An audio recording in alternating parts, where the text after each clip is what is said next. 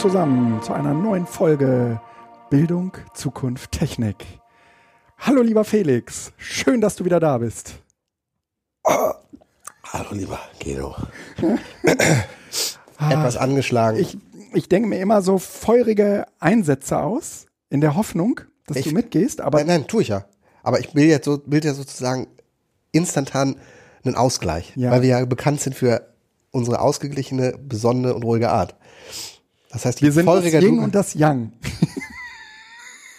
ja, gut. Für, für alle Yoga-Freunde und Freundinnen unter uns. Ja, äh, wir haben es mal wieder geschafft, was vor allen Dingen damit äh, zusammenhängt, dass äh, Felix längere Zeit im Ausland äh, verbracht hat, aber jetzt wieder an Bord ist. Er hat also einmal sein, ähm, sein äh, wie heißt es, Sabbatical gelebt. Oder? Ja, das habe ich ja eh jetzt ein Jahr gelebt, ne? Naja, aber sagen wir mal, so mit allem, was dazugehört, so in den Tag hinein und äh, heute hier, morgen dort. Das, äh, was man sich unter so einem Sabbatical vorstellt. Nicht? Ja, so, so klassisch, ne? klassischerweise. Also, ne, die, die, die ersten neun Monate deines Sabbaticals waren ja sozusagen das Evernote unter den Sabbaticals.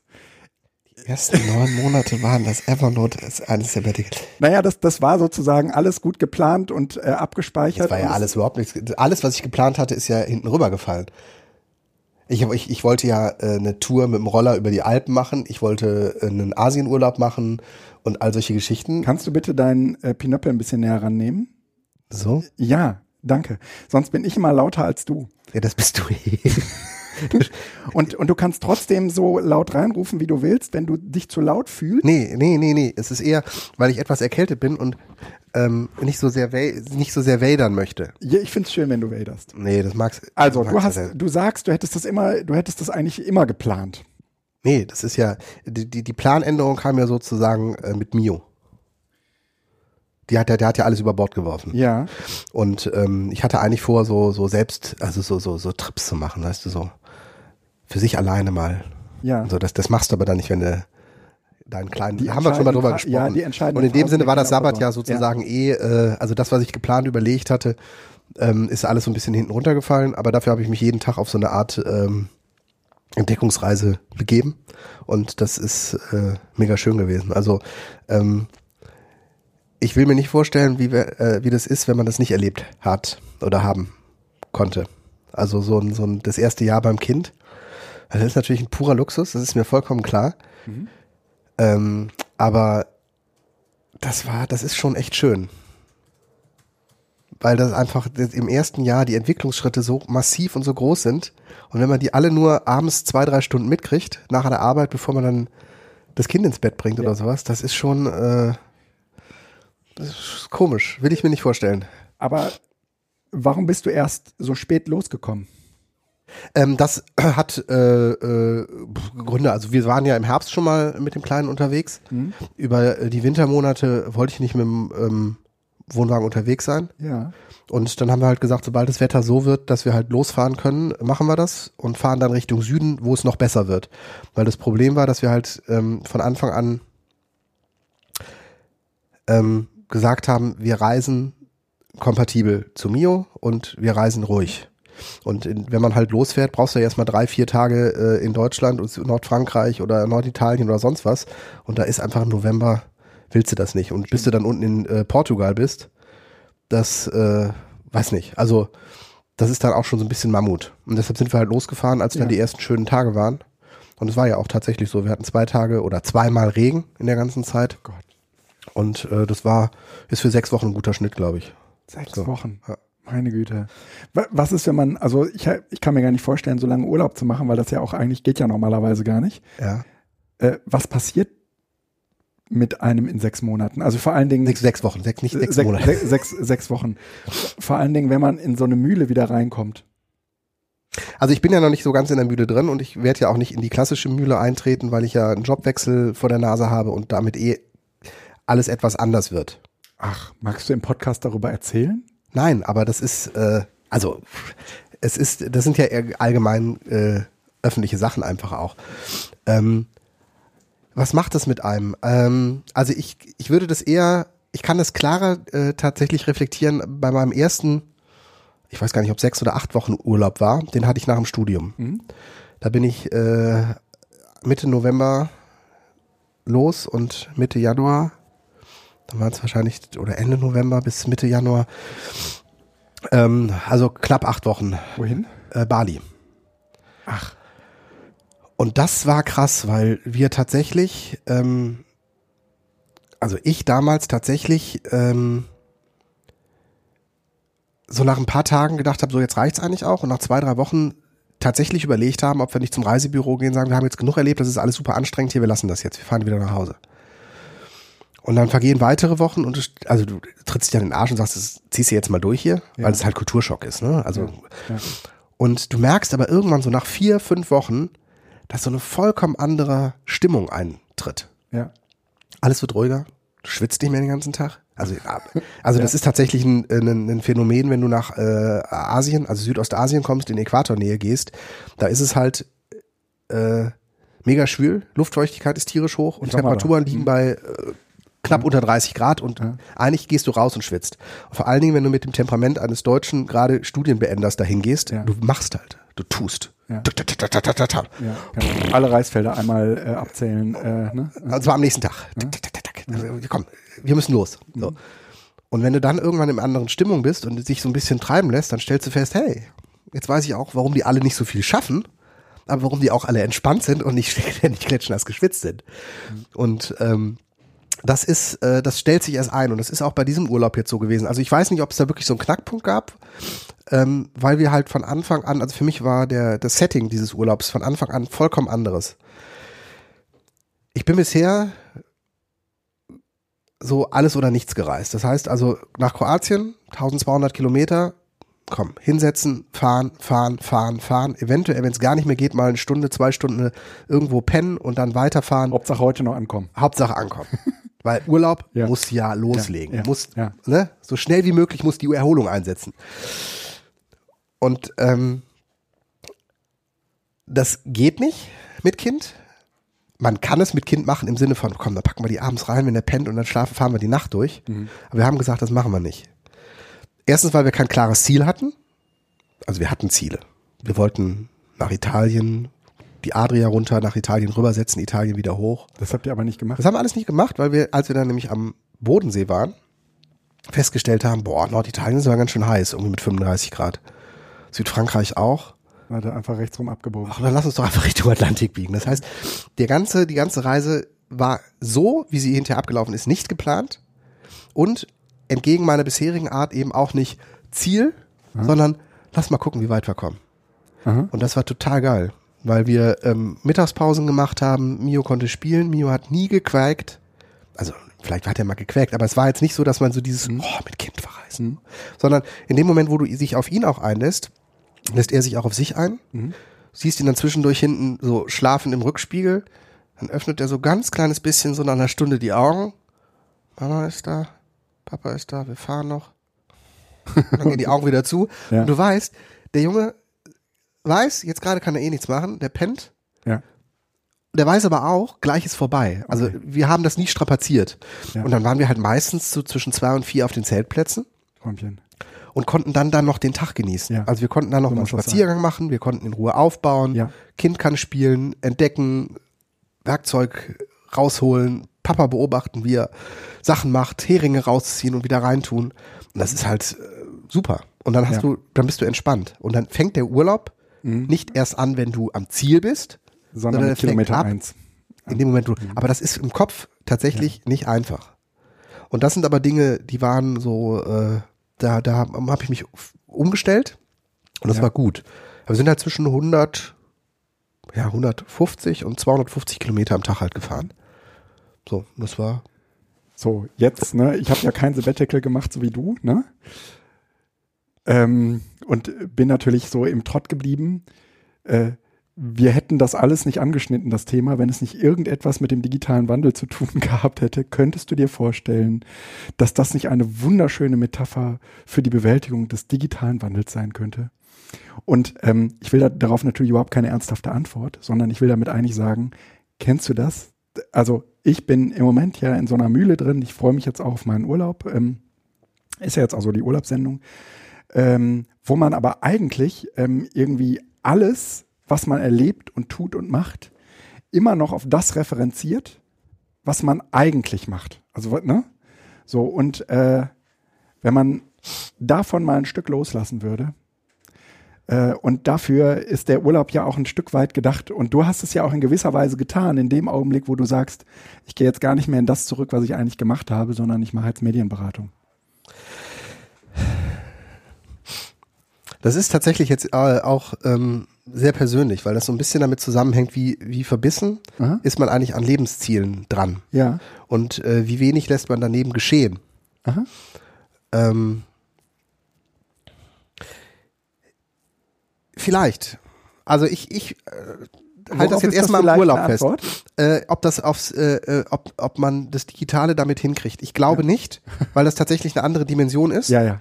Aber ähm, das eine ist ein, ein, ähm, ein totes System oder ein, ein System, was äh, nicht mehr funktioniert, was durchbrochen werden muss. Mhm. Und das geht nicht, indem man sich treiben lässt, weil dann bleiben wir, sind wir in dem Modus, wo wir drin sind. Ja. Aber für das Persönliche und das voneinander zu trennen, also Mhm. diese, diese persönliche Einstellung zum Leben und der beruflichen, Mhm. ich glaube, das ist äh, gesund. Und in dem Persönlichen eben tatsächlich so mehr geschehen das, lassen mit vielleicht mehr tut? Intuition, also das sind so, so, so, Dinge, die auch in so Mhm. anderen Zirkeln sehr gerne äh, genommen werden, so ähm, äh, Selbstwahrnehmung, Intuition, Ja. ähm, Auf sich selbst. Wahrhaftigkeit, Mhm. ähm, Ruhe, Ausgeglichenheit, Mhm. so vielleicht ist das gar nicht so unwichtig, also dass man sich zumindest Ja. da zwischendurch mal so ein bisschen zurückruft und einfach Ja. überlegt, ähm, was will ich eigentlich? Was, was treibt mich an, weil ich äußere Vorstellungen davon habe, weil Ja. das so sein muss? Genau. Es Und du ist hast ja jetzt ein Leben.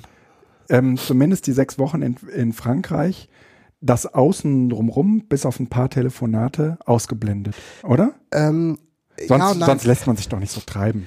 Äh, das ist, das, das war das Geile. Das ist ähm, tatsächlich ab in einem gewissen Punkt ja. Also ich habe in dem ganzen Jahr viel Außenes, Außenstehendes ausgeblendet, Mhm. einfach auch weil so ein Cut im Beruflichen einfach da war. Oder zumindest abzusehen war und sich dann auch manifestiert hat. Aber tatsächlich habe ich auch zwischendurch gearbeitet. Mhm. Aber es war klar, das ist jetzt zeitlich begrenzt. Ja. Und das Ja, war ja. total gut. Also es war überhaupt kein Problem, auch zu sagen, so heute Abend mache ich jetzt Telefonkonferenzen, äh, Finanzen EduCamp, Ja. Kooperationsvertrag EduCamp und so weiter.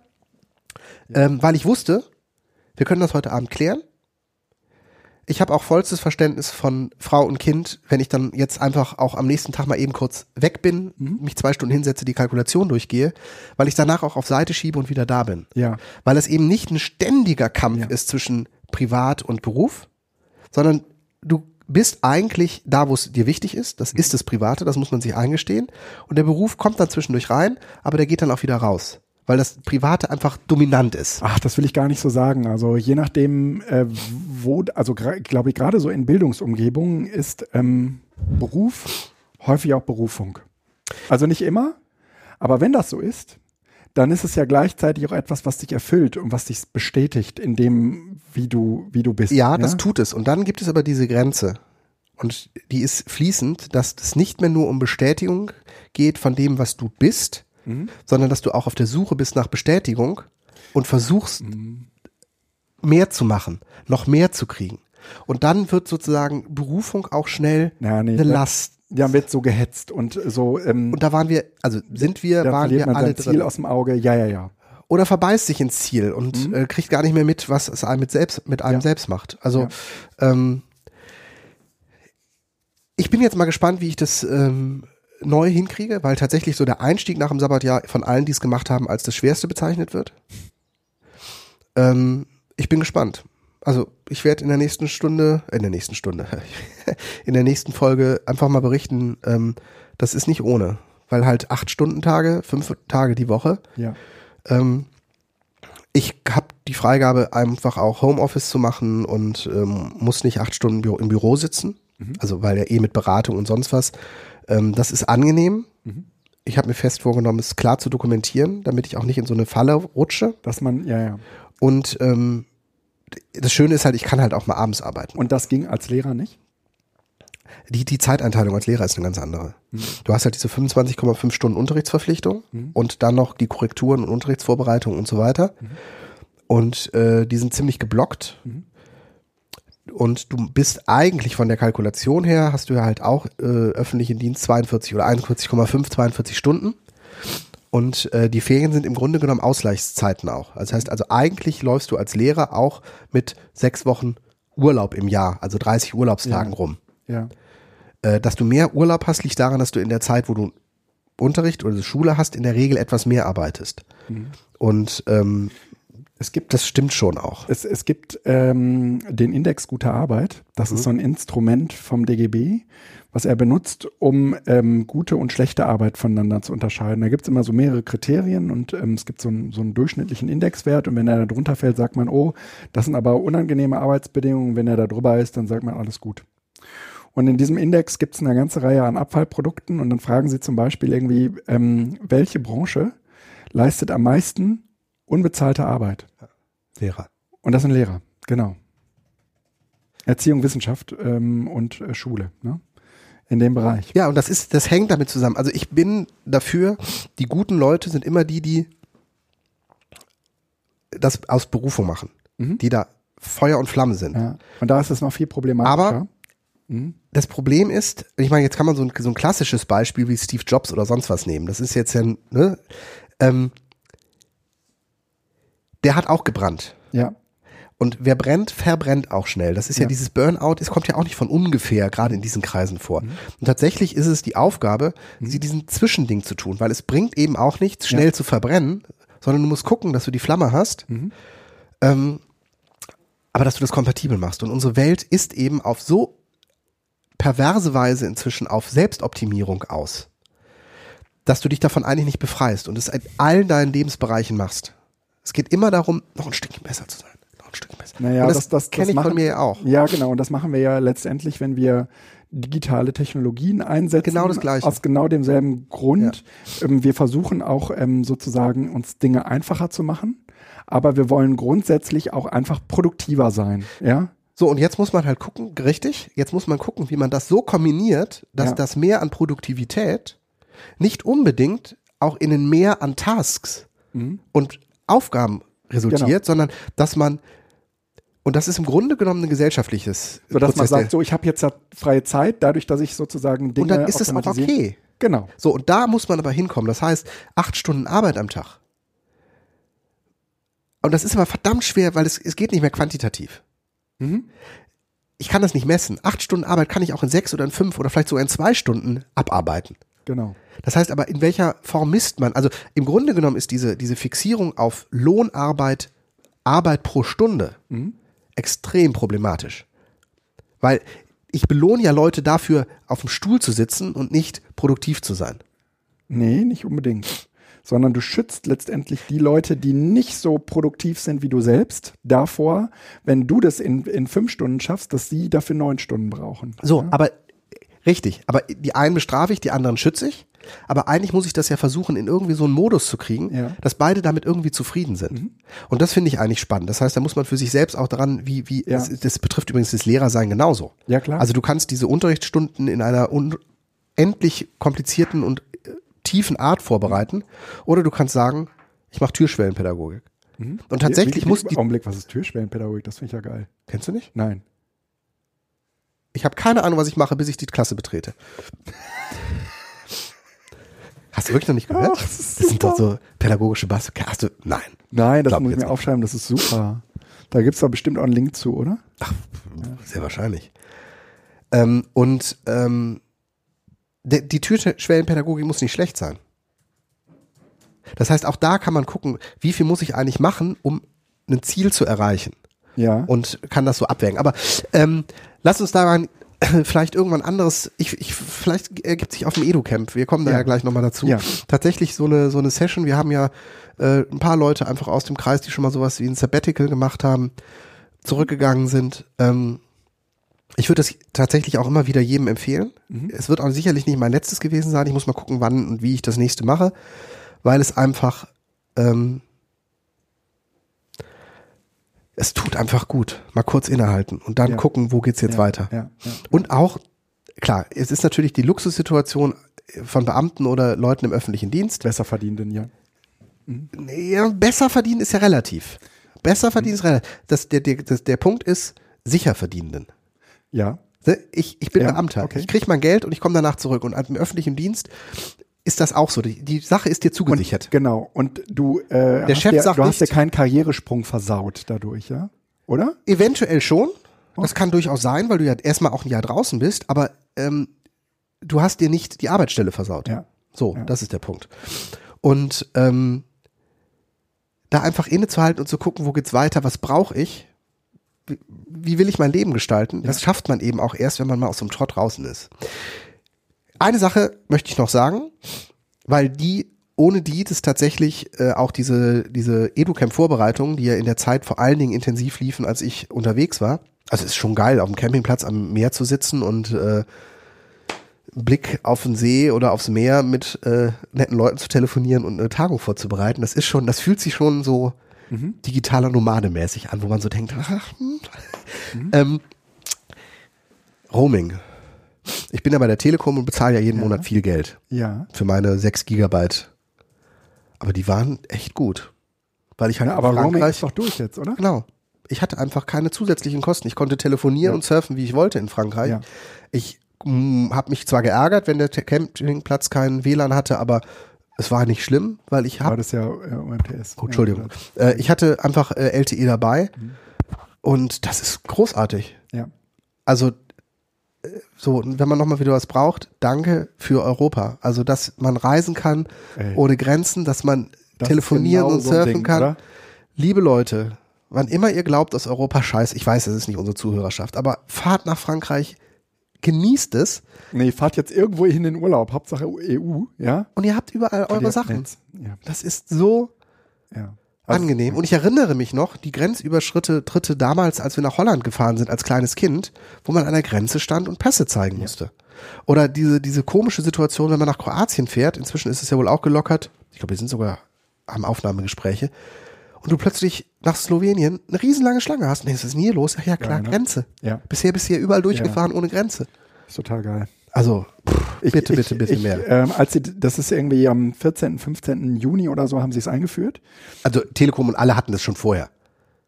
Naja, gut, ich war In ihren Verträgen. in den Verträgen schon. Genau. Aber Altverträge waren halt nicht betroffen. Die Genau. wurden dann so. Und ich war einen Tag vorher noch in Wien und habe äh, 100 äh, MB, 100 MB für 5 Euro gekauft. Ne? Die waren dann so, und die musste ich auch innerhalb von 24 Stunden verbrauchen. Ne? Also entweder 24 Stunden oder 100 MB. Ne? So, und da willst du natürlich auch nichts verschenken. Das heißt, du hast dann geguckt, wann die Zeit um ist. Ne? Und dann hast dann Jetzt noch YouTube anfangen zu laden, ist mir doch egal. Telekom, ihr zahlt. Genau, ne? Und das waren 100 MB. Ja, ich meine, so. Und das ist jetzt alles weg. Das ist aber, als ich wegflog, an dem Tag irgendwie haben sie es umgesetzt, da habe ich irgendwie noch drei Stunden von profitiert. Ja, war halt scheiße. Ähm, deswegen freue ich mich jetzt sehr, wenn ich, ähm, ich, ich fahre nochmal nach Gran Canaria in diesem Jahr, im Herbst. Da habe ich Netz. Super. Das ist so geil, oder? Das ist äh, großartig. Und wenn du da mit Familie unterwegs bist, buchst du noch die Dayflat. Ja. Wichtig, die kannst du nur in Deutschland buchen. Aber die krieg ich, die kriegst du ja nur tags, äh, tag, tageweise. Genau. Das heißt, so und jetzt, wenn du eine doppelt, also das ist, das ist ein bisschen tricky. Also Jetzt kommen, jetzt kommen die jetzt. ja, nein, das war Weg. tatsächlich, das, die erste Woche war total super, weil ähm, Sarina einen neuen Vertrag, hatte und ähm, neues Handy und die schenken dir halt am Anfang äh, einen Monat Dayflat. Das heißt, du hast einen Monat unbegrenzt surfen. Das war natürlich super geil. Weil auch Roaming an und dann Deswegen haben wir geskypt. Äh, Das war, nee, nee, nee, nee, Skype habe ich tatsächlich darüber. Aber es ging, also das ist, das ist großartig. Und da habe ich gedacht, okay, vielleicht kann man das ja eigentlich nochmal machen, weil es sind dann so ein paar Updates eingelaufen. Du machst ja, guckst ja dann schon so ein bisschen. 6 Gigabyte sind ja schnell weg. Aber dann guckst du so ein bisschen, okay, jetzt sind hier fast ein Gigabyte Updates. Man könnte doch eigentlich jetzt mal so ein Dayflat. Nee, es geht nicht. Du kannst das nur aus dem deutschen Netz buchen. Das heißt, du müsstest dir, falls du Interesse hast, im Ausland die Dayflat zu nutzen, eine Zweitkarte in Deutschland irgendwo hinlegen, mit der du das dann buchen kannst mit jemandem, der das für dich macht. Dann kannst du es aber auch im Ausland nutzen. Also du kannst es im Ausland nutzen, weil das Roaming ja genutzt werden kann, aber du kannst es nicht buchen. Alles klar. Und du kannst dich auch nicht mit VPN in ein deutsches Netz machen, Na, weil da bist ja du ja nicht im Telefonnetz. Ich habe ja eine zweite Karte, weil ich habe ja so einen UMTS-Router. Und da ist meine zweite Karte drin. also könntest du, wenn jemand zu Hause bleibt, könnte man das zumindest mal probieren. Ich glaube, das geht bei mir sogar über die Telekom-App. Probier's. Ja, kann man ja gucken, aber zumindest äh, scheint das so. Ich habe es auch noch nicht probiert. Das ist nur meine Ja, Logik ja, darüber. ja. Wir haben die Dayflat im Ausland genutzt, Ja. aber ich konnte sie nicht mehr nachbuchen. Und in dem, davon gehe ich, also und du kannst sie nur aus dem deutschen Netz buchen. Das heißt, ich gehe davon aus, dass man Ah. mit diesem Trick das machen kann. Aber tatsächlich ist es auch nicht so wild. Im Ausland gibt es viele, viele Hotspots, die frei sind. Ja, Und ähm, das ist nicht mehr. Äh, ja. Das wird jetzt Punkt. hier in Deutschland auch kommen. Das Gesetz ist ja jetzt endlich ohne Wenn und Aber eigentlich so halbwegs gut durch. Ja, und trotzdem wird sich das nicht groß ändern. Warum nicht? Ähm, Freifunk hätte man auch jetzt schon machen können an vielen Orten, hat man nicht gemacht. Nee, die, ich glaube, die hatten da keinen Bock drauf, weil äh, sie ja eine Ausnahme für Freifunker ähm, machen wollten. Ja, also du, sie hatten ja am Ende irgendwie gesagt, na ja, also für kommerzielle machen wir es, aber für äh, ge gemeinnützige Vereine, die einfach nur so ihr WLAN äh, sponsern wollen, machen wir es nicht. Ne? Und äh, dann hatten die Freifunker ja lange irgendwie einen Exit Note, der ähm, Schweden? in oder? Schweden oder so rauskam, ähm, um letztendlich irgendwie so eine juristische Krücke zu haben, aber sauber war das alles nicht. Und das Ja. geht aber jetzt. Ja, okay, ich hab's, hab's das nicht mitgekriegt. Also Ja, ja. Also insofern bin ich jetzt mal gespannt, was äh, mit den, mit den WLANs passiert, ob das tatsächlich passiert. Also ich glaube, dass äh, dieses Gesetz nämlich eigentlich auch dafür gesorgt hat, dass sich so eine bestimmte Kultur gefestigt hat. Also wenn das von Anfang an offen gewesen wäre, dann hätte sich irgendwie jeder, hätte sich jeder irgendwie gefragt, warum soll ich, warum sollte ich mein WLAN schließen? Ja? ja, es hat ja schon was, also ähm, ein verschlüsseltes WLAN hat ja auch Sicherheitsbedenken, also Sicherheitsaspekte. Ähm. Weil ein verschlüsseltes WLAN kann ich zum Beispiel nicht abhorchen. Also, ähm, dass ihr jetzt mit dem offenen WLAN agiert, ist nett, ist nett für die Gäste, aber bedeutet auch, jeder, der hier hinkommt, kann das WLAN mitsniffen und jedes Passwort, was du einträgst, wenn es nicht über eine HTTPS-Verbindung Ja, läuft, ja. ist halt lesbar. Ja, oder über einen VPN-Tunnel, ne? Oder du machst eben für dich selbst einen VPN-Tunnel auf, Ja. aber das sind halt alles so Dinge, wo man dann auch sagt, Ach sicher. man kann auch einfach WPA-Verschlüsselung machen, dann hast du zumindest schon mal eine Grundverschlüsselung auch für die Übertragung vom Endgerät zum Router drin. Ah, okay. Also das, das sorgt ja dafür, das ist also doppelt. Die f- handeln dann halt immer wieder Schlüssel aus. Also diesen einen Schlüssel, den machst du nur am Anfang einmal und dann, sodass du das äh, nicht so mitlesen kannst. Aber ja. Okay. Soll ich, soll, sollen wir mal weitermachen? Ja, du hast äh, spannende Dinge gemacht. wir die haben Bundestagswahl zieht auf und äh, du Nee, nee, bist nee, beauftragt? Nee, nee, ja, da- das ist äh, genau, das ist äh, eine Sache mit der Bundeszentrale, die äh, Nee, ich wollte eine gute Überleitung machen. Du bist beauftragt worden, die Wahlcomputer für Deutschland Ach zu so. bauen. Äh, nein, nicht so ganz. Ich mache ein Seminar. Ich habe ein Seminar gemacht. Davon hatte ich schon mal in einem vorangegangenen Podcast berichtet über Algorithmenethik. Also im Groben heißt es irgendwie, ähm, es geht um jede Menge von ethischen Fragestellungen rund um die, um die Technologisierung der Gesellschaft. Also wir gucken uns auch autonom fahrende Autos an, deswegen war das Seminar, wie ich jetzt weiß, so voll, ja. Ähm, Habt ihr eins hier gehabt? äh, na, wir haben welche gebaut, ne? Mit Lego, ne? Erzähle ich auch noch von. Also, wir haben uns zumindest mal theoretisch damit befasst. Ne? Aber ähm, da gab es so unterschiedliche Einheiten. Eine äh, be befasste sich halt mit der ähm, Automatisierung von Wahlvorgängen. Und äh, das ist in Deutschland ja verboten. Das hat das Bundesverfassungsgericht auch ähm, so eindeutig äh, beschlossen. Aber ähm, ich habe irgendwie nach einer, also nach einer Idee und einer, einer Möglichkeit gesucht, ähm, diesen an sich ja doch sehr intransparenten Vorgang auch äh, thematisieren zu können. Also und de deswegen ähm, habe ich einen Wahlcomputer gebaut aus alten ähm, aus alten Lichtschalter. ja, Lichtschaltern ähm, und die sind praktisch diese Lichtschalter sind per Kabel an einen Makey Makey angeschlossen und der Makey Makey ähm, interpretiert das Ein- und Ausschalten jeweils als A beziehungsweise B beziehungsweise C. Also ich hatte da drei Schalter und äh, diese Schalter konnten nur an. Ne? Ähm, und äh, die haben dann sozusagen einen Tastaturbefehl an den Rechner weitergegeben und auf dem Rechner lief ein Programm, ähm, das wir am Ende den Leuten auch erklären konnten. Das heißt, äh, wir haben das äh, selbst geschrieben, im Vorhinein schon, das haben wir nicht mit den Leuten zusammen gemacht. Ähm, aber da haben wir Variablen definiert und dann haben wir, haben wir gesagt, was diese Variablen A, B und C äh, dann letztendlich, wenn man sie drückt, eben auch tun, was mit denen passiert. Und B und C haben halt ganz normal gezählt, aber A hatte so eine, da war so ein Zufallsgenerator mit, der hat halt die Stimme bis zu vierfach gezählt.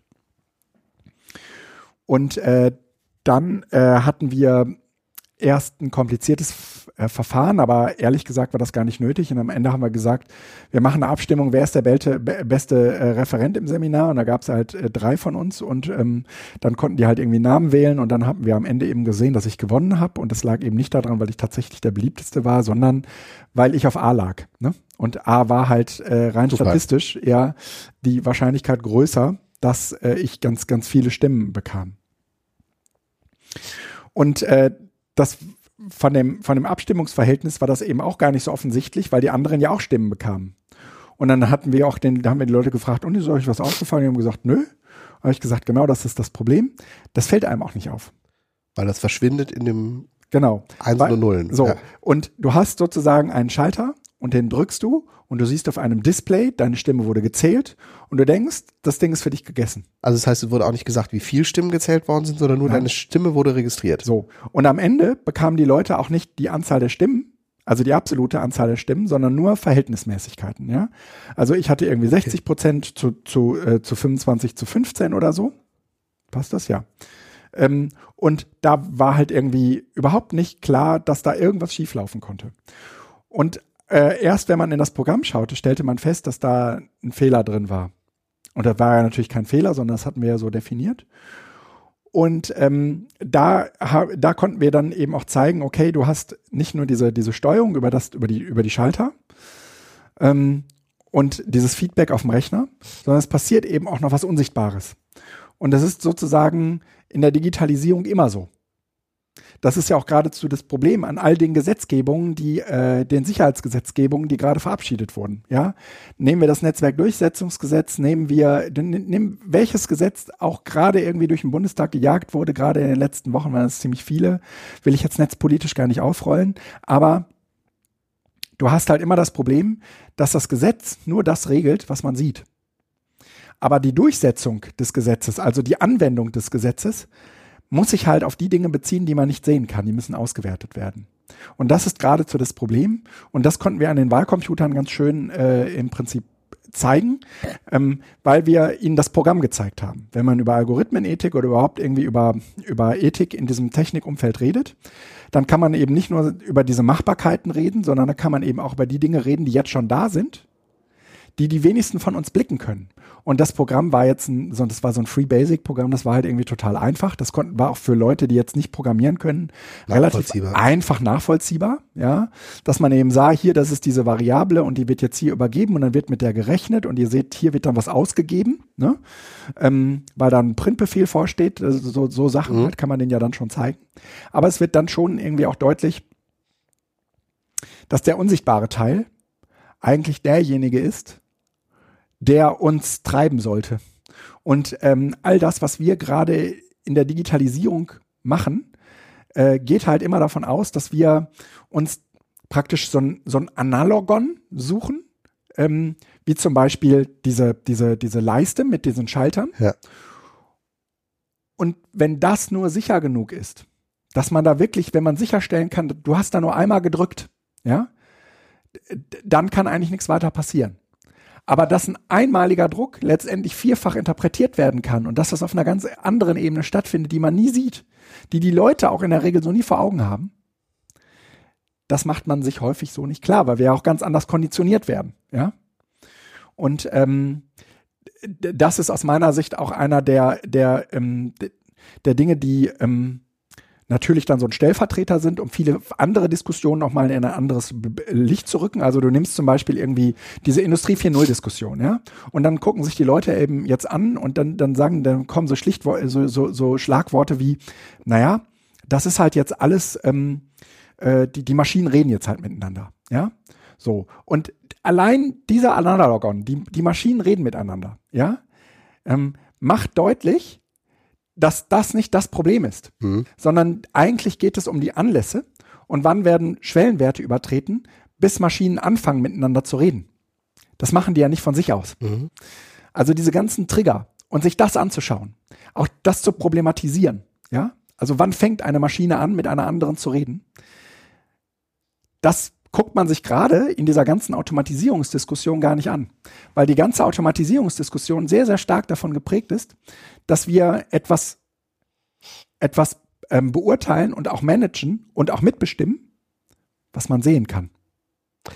Aber eigentlich ist das, was die Digitalisierung ausmacht, das, was man im Moment nicht sehen kann. Und das müssen wir sichtbar machen. Und dafür war das so ein bisschen so, so, so ein Aufschlag. Ja, also am Ende war diese Wahlcomputer-Diskussion interessant, aber eigentlich ist das dahinterliegende Phänomen äh, auch im Seminar weiter weitergetragen worden. Mir fällt bei dieser Geschichte jetzt ähm, der Begriff des Kontrollverlustes wieder ein. Mhm. Weil der im Grunde genommen auf einer anderen Ebene nochmal zuschlägt. Weil das, was du da ja beschreibst, ist, ähm, dass du deutlich machst, dass ihr eigentlich die Kontrolle über das, was mit euch gemacht wird, verloren habt. Mhm. Du drückst auf den Knopf. Das ist analog wie das Kreuzchen auf dem Blatt machen. Es fühlt sich gut an. Das ist dieses Analogon. Und dann ist weg. Ja. Und du, man verliert die Kontrolle über das, was dann damit gemacht wird. Und ich habe jetzt gerade überlegt, gibt es Ana äh, Analogien? Letzten Endes ist alles, was wir auf unserem Computer machen, ja. geht genau in diese Richtung. Ja. Weil ähm, ich schreibe einen Brief oder ich schreibe eine Mail, vielleicht sogar eine wichtige, ja. schick die ab. Mit welcher Sicherheit kann ich davon ausgehen, dass diese Mail auch ankommt? Oder bei, nur bei dem ankommt. Nur bei dem ankommt ja. oder bei ihm ankommt, aber verändert worden ist. Mhm. Nein, ich kenne keinen Fall. Aber darum geht es nicht. Sondern es geht ja um den, das, was dahinter steht, nämlich, dass das theoretisch möglich wäre. Ja. Weil das, was mir hier gezeigt wird, ist eine ähm, Interpretation. Interpretation von Daten, die das, der Computer mir ja. gibt, die mir sozusagen sagt, guck mal hier, das ist so wie auf dem Blatt ja. Papier. Deshalb sagen wir auch immer noch Desktop, Schreibtisch. Mhm. Wir legen in Ordnern ab. Mhm. Das sind ja alles wichtige Konzepte. Ähm, ja, ich glaube, dass das tatsächlich, also wir, wir kommen da nicht hin, das wird immer komplexer. Das ist das gleiche wie am Anfang letzten Jahrhunderts hat man gesagt, man muss, man darf erst dann Auto fahren, wenn man das Auto auch versteht. Ja, ja, äh, ja, ja. Ähm, das ist auch zu Beginn einer solchen Technologie verständlich, aber es ist dann nicht mehr haltbar. Ja. Und ich denke, dass wir in einem ähnlichen Zustand sind. Das heißt also, wir werden also ich glaube, dass wir schon aus der Hand gegeben haben, dass wir die äh, Algorithmen, die hinter den Dingen stehen, also hinter den Dingen, hinter der Software steht, die können wir nicht mehr begreifen. Ja. Wir werden nie ein Institut haben, was den Google Code für die Suche interpretiert. Ja. Weil ich glaube selbst, Mutmaßung, Google selbst versteht das nicht mehr nee. in Gänze, sondern die wissen, sie können hier drehen und da drehen und es hat Auswirkungen. Mhm. Aber ich glaube, es ist keiner mehr da, der das versteht. Nee. So. Und ähm, das heißt, wir geben diese Kontrolle auch ab an Maschinen. Ja. Die Frage ist, wo schließ, ziehen wir so Grenzen auf, wo wir sagen, also selbst die, das Unwahrscheinliche wollen wir da aber nicht haben. Also das ist beispielsweise bei Wahlen. Ja. Unabhängig von Manipulation. Wer manipulieren möchte, kann auch auf anderen Wegen manipulieren. Ja. Aber die äh, Wahl wird natürlich bei ähm, digitalen Prozessen, also die Manipulation von Wahlen wird bei digitalen Abläufen einfacher. Ja. Aber das wollen wir eigentlich nicht. Ja. Genauso ist es tatsächlich die Frage, ob wir gewisse Dokumente mhm. wirklich digital unterschreiben lassen wollen oder ob es nicht einen Punkt gibt, wo man sagt, ja. nee, das machen wir jetzt wirklich hier auf Papier und das genau. wird abgeheftet, einfach weil es also es geht wirklich jetzt, ich sag mal, Hauskauf oder sonst ja. was. Das kann ich verstehen. Ich weiß nicht, ob ich das möchte. Anderer Punkt ist, wo ich halt gerade, also Kontrollverlust, noch eine Sache, Bankwesen. Mhm. Früher hatte ich meinen Geldsäckel, mhm. da kam die Lohntüte, mhm. das habe ich da reingekippt und dann bin ich damit rumgelaufen und konnte mein Bier bezahlen, die Milch bezahlen, das Brot bezahlen meiner ja. Frau. So, ich hatte alles im Blick. Ja. Ganz ehrlich, wenn du in deinen Bankauszug guckst, guckst du, ob das alles stimmt? Nee. Ich rechne das auch nicht nach. Ist das nicht erschreckend? Mhm. Ich sehe ich seh halt irgendwie irgendwas mit Amazon in der Beschreibung, mhm. sag mir, wird schon stimmen. Mhm. Das ist jemand, der mein mhm. Konto da im Dauerauftrag belastet und jeden Monat sich fünf mhm. Euro runterholt oder 4,43 Euro. Mhm. So unrunde Summe. Ja. Das kann der seit zehn Jahren machen wahrscheinlich. Ich kriege das nicht mit. Und das ist eigentlich das Erschreckende. Das heißt, wir haben da auch in einer gewissen Weise eine Kontrolle abgegeben, ja. weil natürlich weiß ich auch gar nicht, ob das stimmt, was da steht. Ja, ja. Aber das ist so, ich glaube, das ist die Kultur. Also das ist die, die, die das digitale Be hat das und tatsächlich ist es ist nicht zu diskutieren. Also ich glaube, das möchte ich nur sagen. Das Ziel, die Algorithmen zu verstehen, ist, glaube ich, nicht ähm, ein, sollte kein, kein Ziel sein, was diese neue digitale Kultur ausmacht. Mhm. Ein Verständnis dafür zu haben, dass es so etwas gibt, ja. Ja. aber nicht zu verstehen. Also ich möchte was zu diesem Kontrollverlustproblem sagen. Ich glaube, dass das gerade bei Algorithmen gar nicht so schlimm ist. Weil selbst wenn ich sie nicht mehr verstehe, funktionieren Algorithmen äh, mathematisch und damit logisch. Das heißt, dass irgendetwas, also es passieren unvorhergesehene Dinge, aber ich kann sie mir in der Regel immer erklären. Das Du ist kannst etwas im. Nachhinein erklären. Ja, aber das ist etwas anderes. Das ist doch Als, dieses ähm, mit dieser künstlichen Intelligenz, was sie bei diesem äh, äh, Go-Spiel gemacht haben. Ja, Die, die konnten, die haben hinterher sich hingesetzt Ja. und versucht zu verstehen, wie eine Maschine, die sie programmiert haben, gearbeitet hat, weil sie nicht Ja, aber da würde ich sagen, dass der, dass der, dass der Rahmen des Kontrollverlustes, ähm, also wir würden das nicht mit Kontrollverlust beschreiben, Doch. Äh, im Sinne von, ähm, ich verstehe nicht, was die Maschine da tut. Doch, das ist ja genauso. Das, das kann ich mir aber erklären. Nee, das ist ja das Problem, dass bei der künstlichen Intelligenz genau dieser Punkt dahin kommt, dass die Forscher sagen, in dem Moment, wo ich künstliche Intelligenz habe, also wo die Maschine selbst Abwägung macht, Ja. kann ich im Nachhinein sagen, Wie wie, sie wahrscheinlich dahin gekommen Aber ist. ich kann vorher nicht sagen, wie ich sie kann tun nicht, wo wird. sie hinkommen wird. Das Das, heißt, die Maschine mit in künstlicher Intelligenz wird zu einer Blackbox. Äh, ja, das, das stimmt. Und das ist erschreckend. Das ist erschreckend. Oder Äh, auch nicht, aber das ist, muss man halt einordnen. Aber ich finde, es gibt ein ganz anderes Kontrollverlustelement.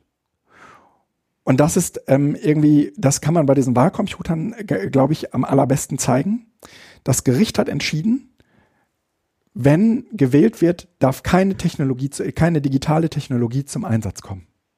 Weil egal wie du es drehst oder wendest, du bist in diesem Paradoxon gefangen, dass du es nicht nachvollziehen kannst. Du kannst die Wahl, sobald sie digital ist, eben nicht mehr nachvollziehen. Und wenn ich ehrlich bin, muss das konsequent So. bis nach Berlin laufen. Und jetzt ist doch der Punkt. Es, warum ist die Wahl eigentlich die, der, der, der einzige Sachverhalt, bei dem wir das so klar entschieden haben? Ähm, und ehrlich gesagt geht. ist sozusagen ein solches Seminar dazu da, weitergehend darüber nachzudenken, bei welchen Dingen unseres täglichen Lebens brauchen wir äh, im Prinzip ein klares Nein bei aller Verliebtheit zu diesem ganzen Kram. Ein klares Nein zu, das dürfen wir niemals mit digitaler Technologie machen. Das ist sozusagen, ja, gibt es davon außer die Wahl, wo man das jetzt erstmal so gar nicht vermutet hätte, vielleicht noch andere Dinge, wo wir das tun müssten. Ne? Und da fällt mir zum Beispiel auch sowas ein wie Drohnen. Ja? Das ist auch eine Form von Digitalisierung von Menschentötung, Ach so, ja, Drone Ja. Wars. Okay, Ja. okay, ja. ich dachte jetzt hier, du meintest äh, wo, wo man eigentlich sagen müsste, Nein. ähm, äh, natürlich geht das technisch. Und natürlich haben wir da gar nicht so sehr das Problem, ja, dass, dass es da ähm, Beifang gibt. Was ist, so, wenn das ja? mal außer Kontrolle gerät? Genau, aber das macht etwas mit den Menschen, ja, die diese Technologie bedienen und das macht etwas mit den, mit den, mit den Abläufen, ja. Es gibt zu keinem Zeitpunkt mehr jemanden, der äh, sagt, ich habe Skrupel, ich mache das nicht, ja. Also mag es schon geben, aber das ist sozusagen, das ist sozusagen bei einer Drohne eigentlich eine andere Entscheidung. Ja, also, ne, und dann wird es ja schon so gemacht, dass man irgendwie so Dinge tut, wie beide drücken gleichzeitig oder mehrere drücken gleichzeitig das, das Knöpfchen und weiß nicht, ähm, wer- jetzt tatsächlich den Ja, Befehl das hat gegeben früher hat. bei Also, Erschießungskommandos genauso gehabt. Ja, ja, genau. so. Entscheidend ist, ähm, wir sollten uns Gedanken darüber machen, was sind eigentlich Technologien, die nicht digitalisiert werden dürfen. Ja? Die wir vielleicht, wo wir vielleicht schon jetzt den Fehler gemacht haben, dass wir das getan haben, die müssten wir eigentlich wieder zurückdrehen. Da müssten wir eigentlich sagen, dürfen wir nicht tun. So wie wir es bei den Wahlcomputern eben auch gemacht haben. Und ähm, Vielleicht auch. da, da möchte ich nur einen kurzen Verweis geben. Es gibt einen wahnsinnig großartigen Podcast von Wir müssen reden, wo sie äh, über Drohnen gesprochen haben. Ich weiß nicht, ob der jetzt jung oder alt ist. Ich habe ihn äh, letztens irgendwie in meiner Queue gehabt und habe ihn dann gehört. Und äh, wir müssen ihn verlinken und das müsst ihr euch anhören, weil Obamas Erbe der Drohnenkrieg. Ja. Mit Norbert Schepers. ja, der war super. Der, das war wirklich eine sehr empfehlenswerte Episode von Wir müssen reden. Steht im Link unter schöne Podcast weiter unten, auch wenn wir es jetzt schon genannt haben. Ja. Aber ich äh, pack's da drunter. Wunderbar, wunderbar. Ähm, das wollte ich zu den Wahlcomputern sagen. Aber wir haben noch andere Dinge in dem Seminar gemacht, nämlich wir haben einen, wir haben uns mit Social Bots befasst.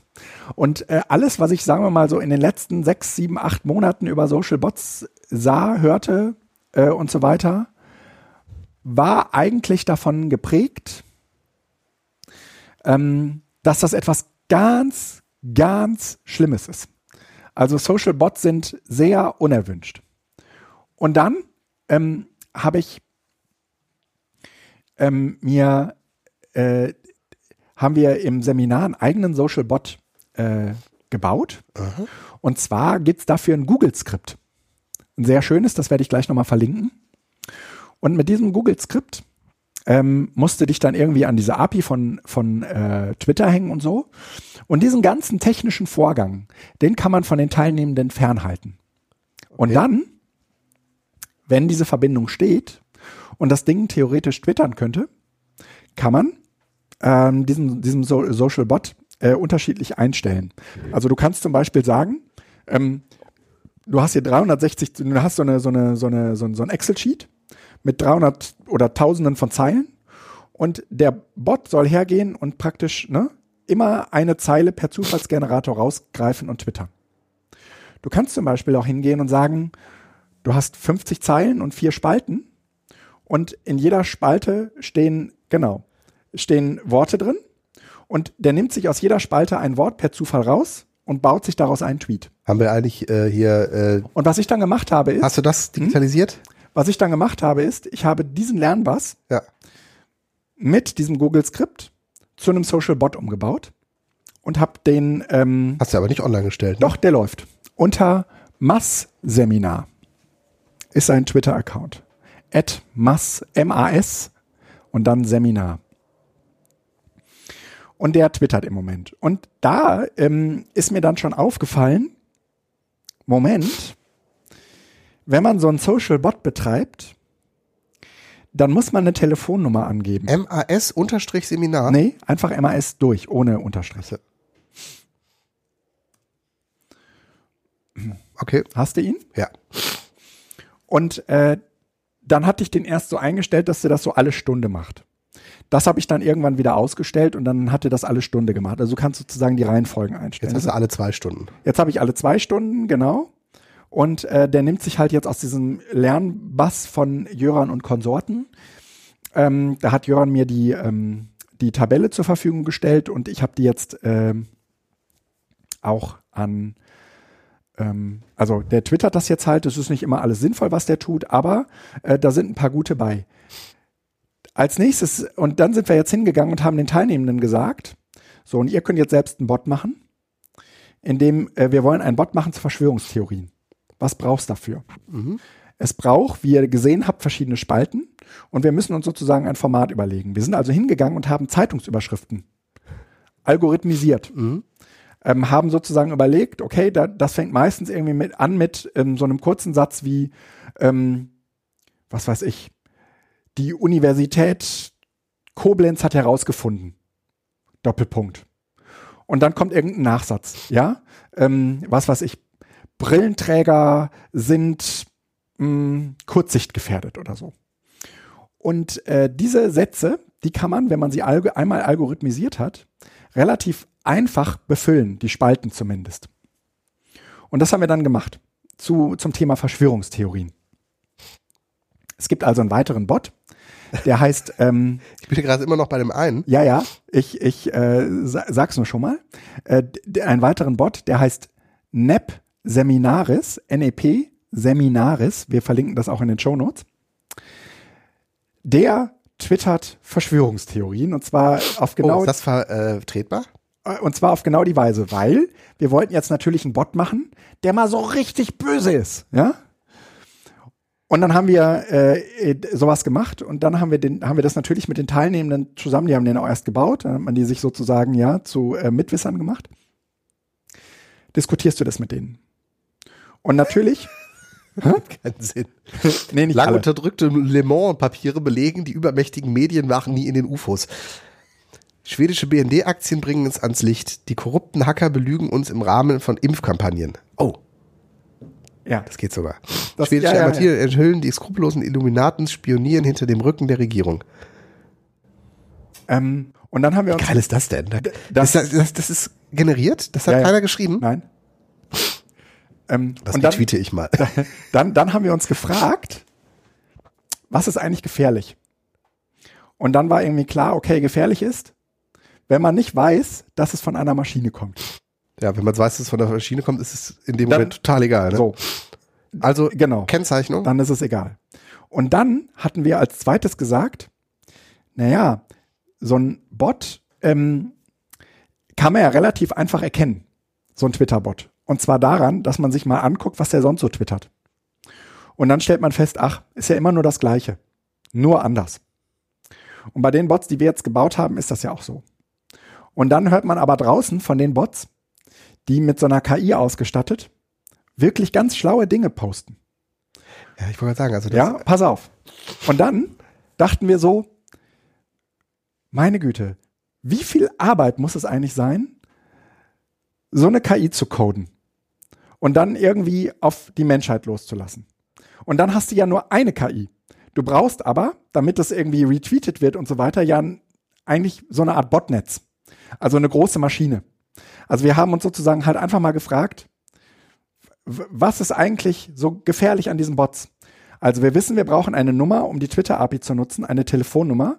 Diese Telefonnummer muss in regelmäßigen Abständen auch überprüft werden. Also Twitter schickt regelmäßig, wir haben auch äh, dann solche, solche, ähm, ähm, solche Richtlinien, wo, wo das überprüft wird. Ja, und dann bekommst du regelmäßig, als wir Mass-Seminaris und auch NEP-Seminaris betrieben haben, haben wir von Twitter ganz am Anfang immer Post bekommen. Das war richtig aufwendig, bis der Bot mal irgendwie von sich alleine lief. Ne?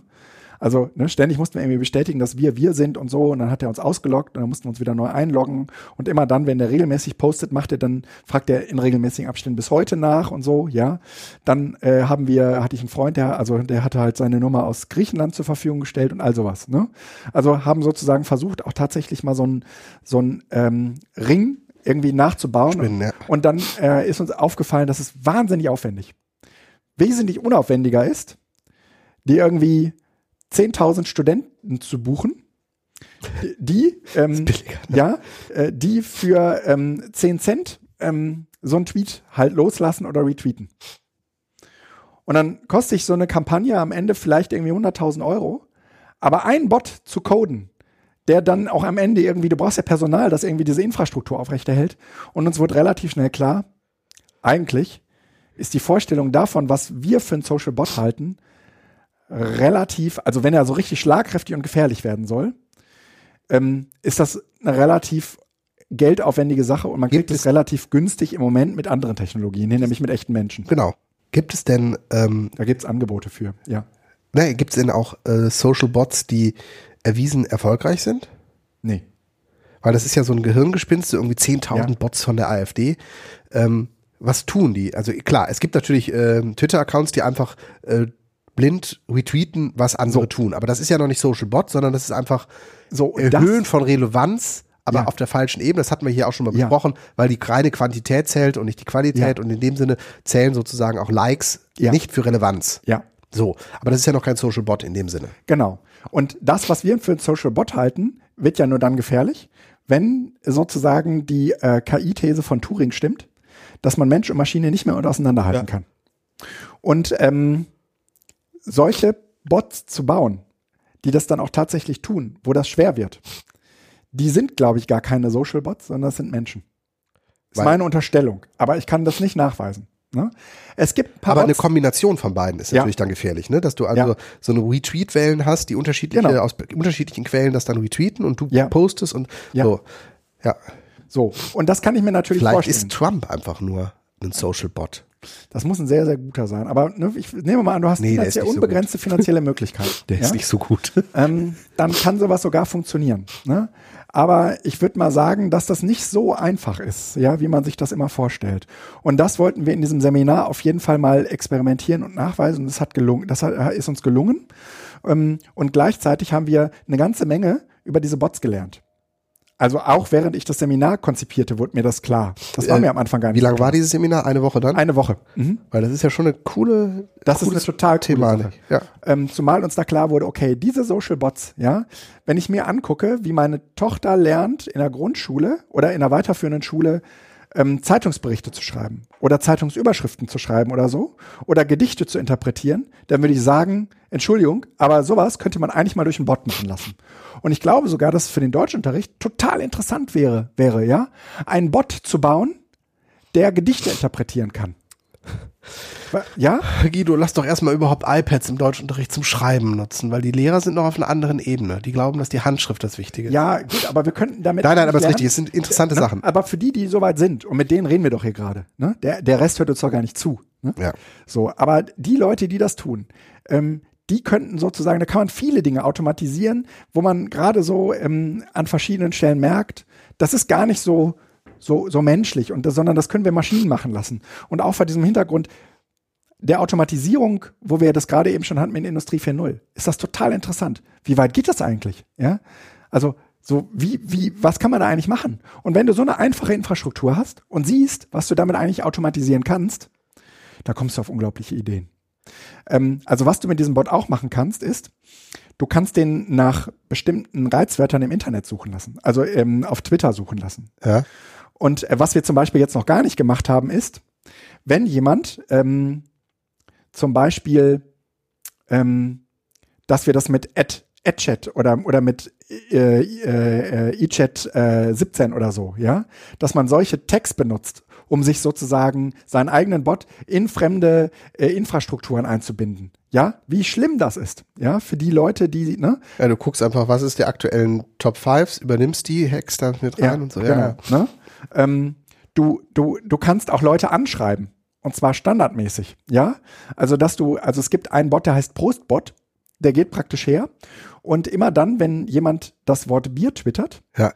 äh, schreibt er dir einen Ad-Reply mit Prost. Ne? Ähm, sind das Das kann aber unser Bot auch. Twitter registrierte Bots? Also habt ihr den als Bot bei Twitter registriert? Ja, Also Twitter könnte eigentlich die Bots ausschalten. könnten sie. Da müssten sie ihre API ausschalten. Also es läuft über die API. Ja. Das heißt, letzten Endes gibt es keinen Unterschied zwischen äh, Drittclients und Bots, weil das Nein. ist letzten Endes eine App, die auf Genau. die API. Dann ist es nämlich Richtig. nicht Bot, sondern es ist eine API. Genau. Okay, okay. Naja, aber da macht das Ding ja keinen Unterschied. Ne? Ja, nein, es ging mir jetzt, du, ihr meldet das nicht als Bot an, sondern ihr greift auf die API zurück. Genau. So. Genau. Und deswegen brauchst du auch eine Telefonnummer, was du für einen normalen Twitter-Account eigentlich nicht brauchst. Ne? Ähm, Nicht Aber als in- Menschen? Menschen brauchen das nicht, aber sobald du, äh, also du wirst zwar immer gefragt und so, aber du kannst das auch bedienen ohne. Okay. Aber den, die API kriegst du nur dann, Okay. wenn du deine Telefonnummer abgegeben hast. Und die darf auch noch nicht bei Twitter registriert sein. Das heißt, du kannst auch nicht immer dieselbe nehmen. Ja? Das haben wir alles, äh, das haben wir alles mal eruiert. Draußen noch. Und ähm, das war das war sehr, sehr interessant. Also ich glaube, ich werde das mal verlinken. Ich will dazu auch, ich will das nochmal irgendwie als Anleitung beschreiben. Ähm, weil ich glaube, du kannst halt, äh, äh, wenn man sich da ein bisschen mit Bots beschäftigt, auch noch ganz, ganz andere Bots äh, in die Wege leiten. Also mit ein bisschen Automatisierung geht da viel. Ja?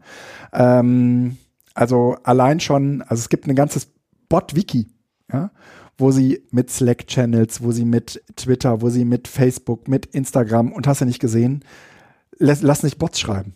Das ist so abgefahren geil. Ja, genau. Ähm, und in this, then that in genau, so ein If This. Then That in äh, richtig cool mit einer API Ja. dran, ne? Toll. Sehr Soweit. cool. Sowas musst du öffentlich anbieten. Solche Seminare. Ja, ja. Das, das war am Ende tatsächlich eher so ein, lass uns mal gucken, ob es geht. Irgendwie wie, äh, hat jemand, hat jemand diese, diese, diese äh, Googles, dieses Google-Skript recherchiert. Und ich glaube, diese Google-Skript-Welt, ja, die ist so verdammt bunt und du findest so geile Sachen, wo du im Prinzip diesen ganzen komplexen Bereich von den Teilnehmenden äh, entkoppeln kannst und sagen, das machen wir für euch. Das müsst ihr auch nicht verstehen, um zu verstehen, wie ein Bot funktioniert. Kriegen wir da sowas aufs EduCamp auch hin? Ja, ja, ja, können wir gerne machen. Können wir gerne irgendwie ähm, auch so Workshop-förmig äh, irgendwie so Sachen machen. Ja. Ähm, dann habe ich ja, äh, Läuft komplett im Web, ne? Das läuft komplett im Web. Also das heißt, ja. du brauchst keinen Computer dafür. Ja. Okay. Ähm, dann haben wir in der letzten Phase des Seminars mit den Leuten autonome Autos gebaut. Und der Mensch, der Sergey, der im letzten, der hier auf dem EduCamp auch war mit Now, Den kleinen Roboter, der dem- ja, sich so dem- schön vorgestellt hat. Genau, der, den habe ich angerufen und der ist ins Seminar gekommen und der hat zehn Lego-Baukästen mitgebracht. Ja. Und mit dem haben wir zusammen halt diese autonomen Autos gebaut. Und dann haben die ähm, sich praktisch äh, so, so einen Klebestreifen auf unseren schwarzen Untergrund vom Medienzentrum geklebt, in weiß. Und dann haben die praktisch Autos gebaut, die an diesem Klebestreifen entlang fährt. Und eigentlich hatten wir es, haben wir damit schon eine sehr, sehr wichtige Frage von autonomem Fahren beantwortet, nämlich, es braucht definierte Umgebung. Damit das irgendwie halbwegs gut funktioniert brauchst definierte Umgebung. Was wir im Moment machen, ist ja eher so halbautonom. Ja, also ja, aber das ist genau der Punkt. Autonomes Fahren in der Art, wie äh, Tesla das äh, anstrebt, braucht nicht definierte Umgebungen, sondern die geht ja genau davon aus, dass die künstliche Intelligenz ja, diese Umgebung schon baut. Aber richtig, aber die ganzen ethischen Fragestellungen, diese ganzen Paradoxons, die sich stellen, ja, vor wem wird gebremst, vor dem kleinen Kind oder vor der alten Frau und so weiter, ja, die, ne? welches Menschenleben wird in welchem Moment wie abgeschätzt ja, okay. oder so, ja, um diese Fragestellung auszuscheiden, ja, nicht, dass das funktioniert. Das kann man sich sehr, sehr gut vorstellen. Aber um diese ganzen anderen Fragestellungen halbwegs gut klären zu können, brauchst du im Prinzip Umgebungen, die definiert sind, so wie wir das vom Schienensystem kennen. Ja, da stellen sich diese Fragen ja auch nicht. So, also eine U-Bahn, okay. die fährt sozusagen auf diesem Schienensystem ja immer und die, die kann bremsen und alles. Ja, das kann das kann man auch autonom lösen. Aber du weißt ziemlich genau, wer sich da bewegt, lebt gefährlich. Ja? Und man guckt, dass man diese, diese Umgebung letztendlich irgendwie von Menschen fernhält. Genau, aber so läuft das ja beim autonomen Fahren eben nicht. So, und das braucht man aber, damit man, äh, und das ist letztendlich eine ähnliche Antwort, wie wir das gerade eben schon mit den, mit den äh, ähm, äh, Wahlcomputer hatten. Es gibt Situationen, wo wir entweder dafür sorgen, dass der Mensch da ähm, außen vor ist und nicht in Berührung kommt mit diesem System, oder aber, wir dürfen es nicht machen. Aber wir, kriegen, also wir kriegen das, selbst mit modernster Technik, werden wir äh, algorithmisch diesen Entscheidungsprozess lösen müssen. Und selbst wenn wir ihn mit einem Glaubst Zufallsgenerator lösen. Glaubst ja? du das? Glaubst du das? Glaub, ich, ich weiß es nicht. Ich, da kann ich keine Prognose machen. Nein, aber diese Antworten, diese, diese Fragen müssen einem Programmierer beantwortet werden. Ja und nein. Ähm, Im Zweifel zählen am Ende die Statistiken. Und wenn Elon Musk sagt, mit unseren Autos sind über eine Milliarde Kilometer gefahren worden und wir hatten einen Unfall, und du haust die anderen Statistiken daneben, wie viel pro, wie viele Kilometer der Unfall ist und ja. dann am Ende heißt es okay, jeder Unfall ist schlecht. Ja. Aber wir haben eine Statistik, die dafür spricht, dass unser System nicht gut ist, aber, aber besser, besser ist. Ja. Und äh, ich weiß nicht, ob das nicht am Ende doch irgendwie äh, und trotzdem ausreicht. und trotzdem wird in einer Welt autonomer Autos ähm, werden diese Fragen beantwortet werden müssen. Äh, welches Leben wird im Zweifelsfall gerettet? Denn das weiß die Maschine in der Regel Bruchteile vor dir. Möglicherweise wird das über künstliche Intelligenz geregelt. In dem Sinne, dass man einfach sagt, es wird eine, eine Abschätzung gemacht, die auch das jede Situation wir niemals einer künstlichen also, Intelligenz überlassen. Nie, mal anders. Niemals. Die Wuppertaler Schwebebahn ist gerade renoviert worden. Mhm. Wir haben neue Wagen gekriegt. Es passiert so alle 20, 30 Jahre mal. Und als die vorgestellt worden sind, war ich etwas erstaunt, weil vorne ist eine Fahrerkabine drin. Und ich glaube, es gibt kaum ein Verkehrsmittel, was du besser automatisieren könntest ja, als, als die Schwebebahn, weil ja. es definitiv kein rechts vor links gibt. Ja. Das Einzige, was dir passieren kann, ist, dass dir ein Arbeiter von oben durch die Gitter plötzlich, also ja, es gibt nichts. Das heißt, du hast Bahnhöfe, du hast Gleise ja. und es läuft auch keiner auf den Gleisen rum, weil ja. du von unten an den Gleisen hängst. Ja. Haben sie nicht gemacht. Und ich würde gerne, also ich habe nicht gefragt, aber ich würde gerne wissen, ob es eine bewusste Entscheidung war mhm. oder ob das vor zehn Jahren eben schon mal irgendwie mit im Auftrag dann so ersten Aufträgen einfach nicht berücksichtigt worden ist, weil mhm. eigentlich wäre das dafür prädestiniert. Ja. Du hast klare ja. Bahnhöfe, da fährst du rein, bleibst stehen. Wenn keiner mehr an der Tür ist, machst du die Türen zu. Wenn die Türen zu sind, fährst du los bis zum nächsten Bahnhof genau. und bleibst wieder stehen. Ja. Ich, also. Müsste man so machen. Also macht man aber so. nicht. Ja. Interessant, oder? Und das finde ich eben interessant. Und das ist die Frage, dieses ganze, ähm, also wir, wir reden da ja auch von zwei unterschiedlichen Sachen. Mhm. Der Privatkonsument, der sich einen Tesla kauft und damit selbst rumfährt, trägt das volle Risiko mhm. selbst. Mhm. Die Schwebebahn ist eine Dienstleistung der städtischen Stadtwerke, die der Stadt gehören. Und in dem Sinne ist die Risikoabschätzung da auch eine andere. Ja. Und das finde ich eigentlich spannend, weil es könnte durchaus sein, dass dieses autonome Fahren vor allen Dingen ein Hype ist, der im Privaten vielleicht noch gemacht wird. Am Ende ist aber immer der Fahrer, der Eigentümer, beziehungsweise der vielleicht aber auch der Hersteller schuld. Mhm. Das kann ja auch passieren, Mhm. weil von dem kommt der Code. Aber ob öffentliche Einrichtungen das machen werden, weil da Ja. ist die Haftungsfrage einfach nochmal eine andere. Es ist, Ja. äh, es ist auf jeden Fall spannend und äh, ich weiß nicht, ob autonomes Fahren, also ich, wo, woran ich glaube, ist, dass wir äh, irgendwie andere Mobilitätskonzepte entwickeln müssen. Und für kleine Strecken gehört da vielleicht auch äh, Automobilität sozusagen, also autonomes irgendwie dazu. Oder für längere Strecken. Also ich, zum Beispiel Flugzeuge. Diese, Flugzeuge sind im Wesentlichen schon autonom. Mhm. Das stimmt. So, das heißt, die, die, die wesentlichen Dinge laufen im Automodus ab. Ja. Ob ich deshalb gar keinen mehr da oben sitzen haben möchte, der das im Zweifel machen kann, Ja. weiß ich nicht. So, aber das heißt, vielleicht ist ja allein die technische, die, die, der, der technische Zuwachs in so einem Flugzeug von den dreien, die da drin sitzen, gerade noch zu handeln. Wenn wir nicht die Automatisierung und, äh, hätten, könnte es ja durchaus sein, dass Flugzeuge eigentlich mit sechs Mann geflogen werden müssen, weil es einfach so viel zu managen gibt. Also vielleicht ist das ja sozusagen der Ausgleich. Ja. Aber ähm, ob das beim Auto kommt, pff, Autobahn, hm, könnte ich mir vorstellen.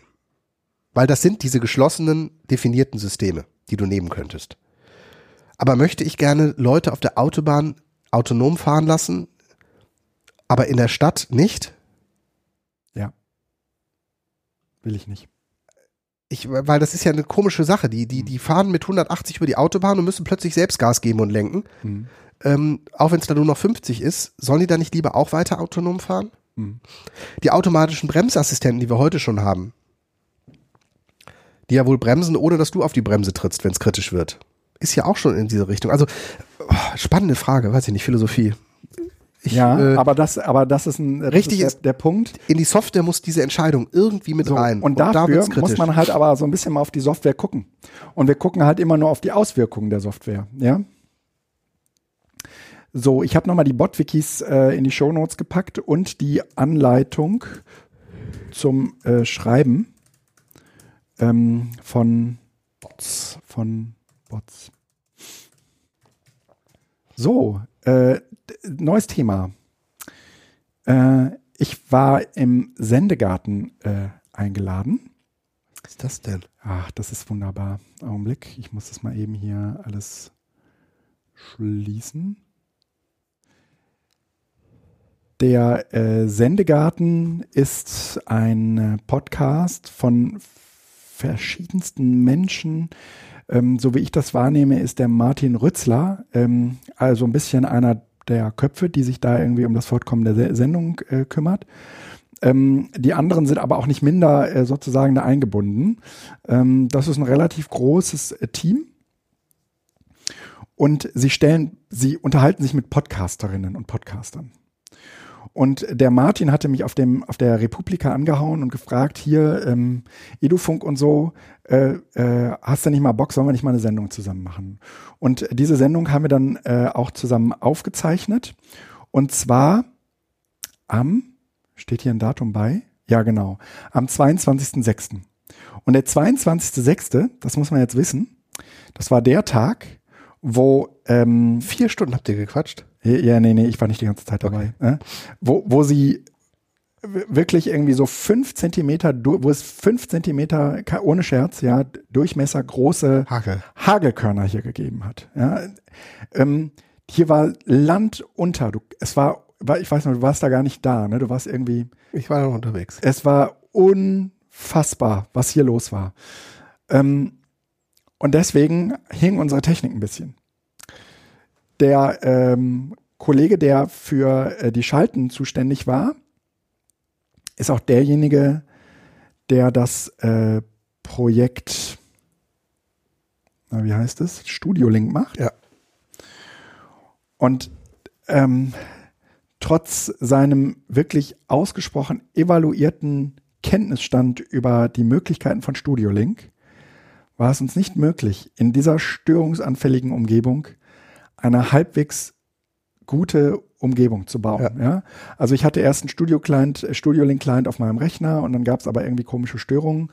Äh, wir vermuten, dass es daran lag, ähm, dass ich halt nicht mit meinem Equipment angetreten bin, sondern ich hatte das vergessen, wollte aber auch in diesem, also hier ging halt Feuerwehr und Polizei und ich kam halt auch nicht mehr hier hin. Ja? Das heißt, ich musste irgendwie mit dem le leben, was ich zu Hause hatte. Und am Ende haben wir es aufgezeichnet über mein Smartphone. Also ich habe die, wie wir damals äh, Lisa, ja, per Smartphone angerufen und das funktionierte dann wirklich ganz gut. Und ähm, zusammen mit ähm,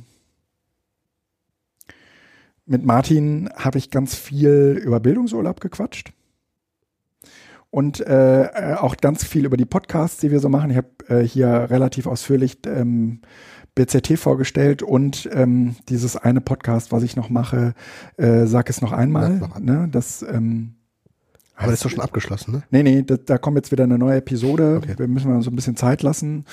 Äh, immer ähm, ist nicht so, weil es ja nicht so viele Episoden geben wird. Ja. Und ähm, da in dem Zusammenhang habe ich dann auch Edofunk vorgestellt und ähm, na so andere Projekte halt, also auch ähm, das, äh, das, das Sendezentrum, nicht das Sendezentrum, Quatsch. Hier den Sendebus, den wir gemacht haben. Ja. Mit, mit äh, haben wir immer noch die Domain offen, ja. Äh, und ähm, ich habe mit Tim lange Zeit so eine Dokumentation von unseren Seminaren gemacht. Okay. Das haben wir, das haben wir da auch äh, präsentiert. Oder da habe ich auf jeden Fall mal von erzählt. Und ähm, das ach, ich hatte, ich hatte so viel Zeit zu reden. Aber das, das hört euch an. Also wer, wer sich irgendwie für diese Bildungsurlaubssparte bei mir interessiert. Wo machen die das? Du, die sitzen alle bei sich irgendwie zu Hause. Also Aber ich dachte, das, das so wie wir, ein bisschen Sendegarten aus, als wenn die das öffentlich immer Nee, nee, nee, nee die, also die verschalten sich alle über Studio Link. Ist wirklich geil. Und du okay. merkst es, du hörst es nicht, ja? Du hörst es nicht. Und das funktioniert auch bei den anderen. Das funktioniert nur wieder bei mir nicht, ne? Grr. Ne? Okay, ja. Aber da sind wir dran. Es ist alles im Fluss. Also, das, das wollte ich nur kurz erzählen. Ich war im Sendegarten. Neues Thema.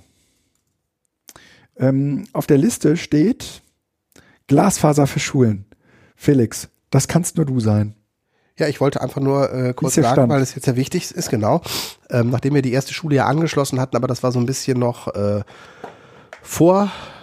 Ach, nein, ich mach's ganz kurz. Ich war jetzt äh, bei den Bauarbeiten für die erste Schule, wo die halt ein neues Glasfaser so einmal quer äh, den Berg hoch, also unten aus dem Tal bis oben auf den Hügel kriegt. Und ähm, das ist halt das erste Glasfaserkabel, was von Gute Schule 2020 dann so mhm. direkt auch finanziert wird.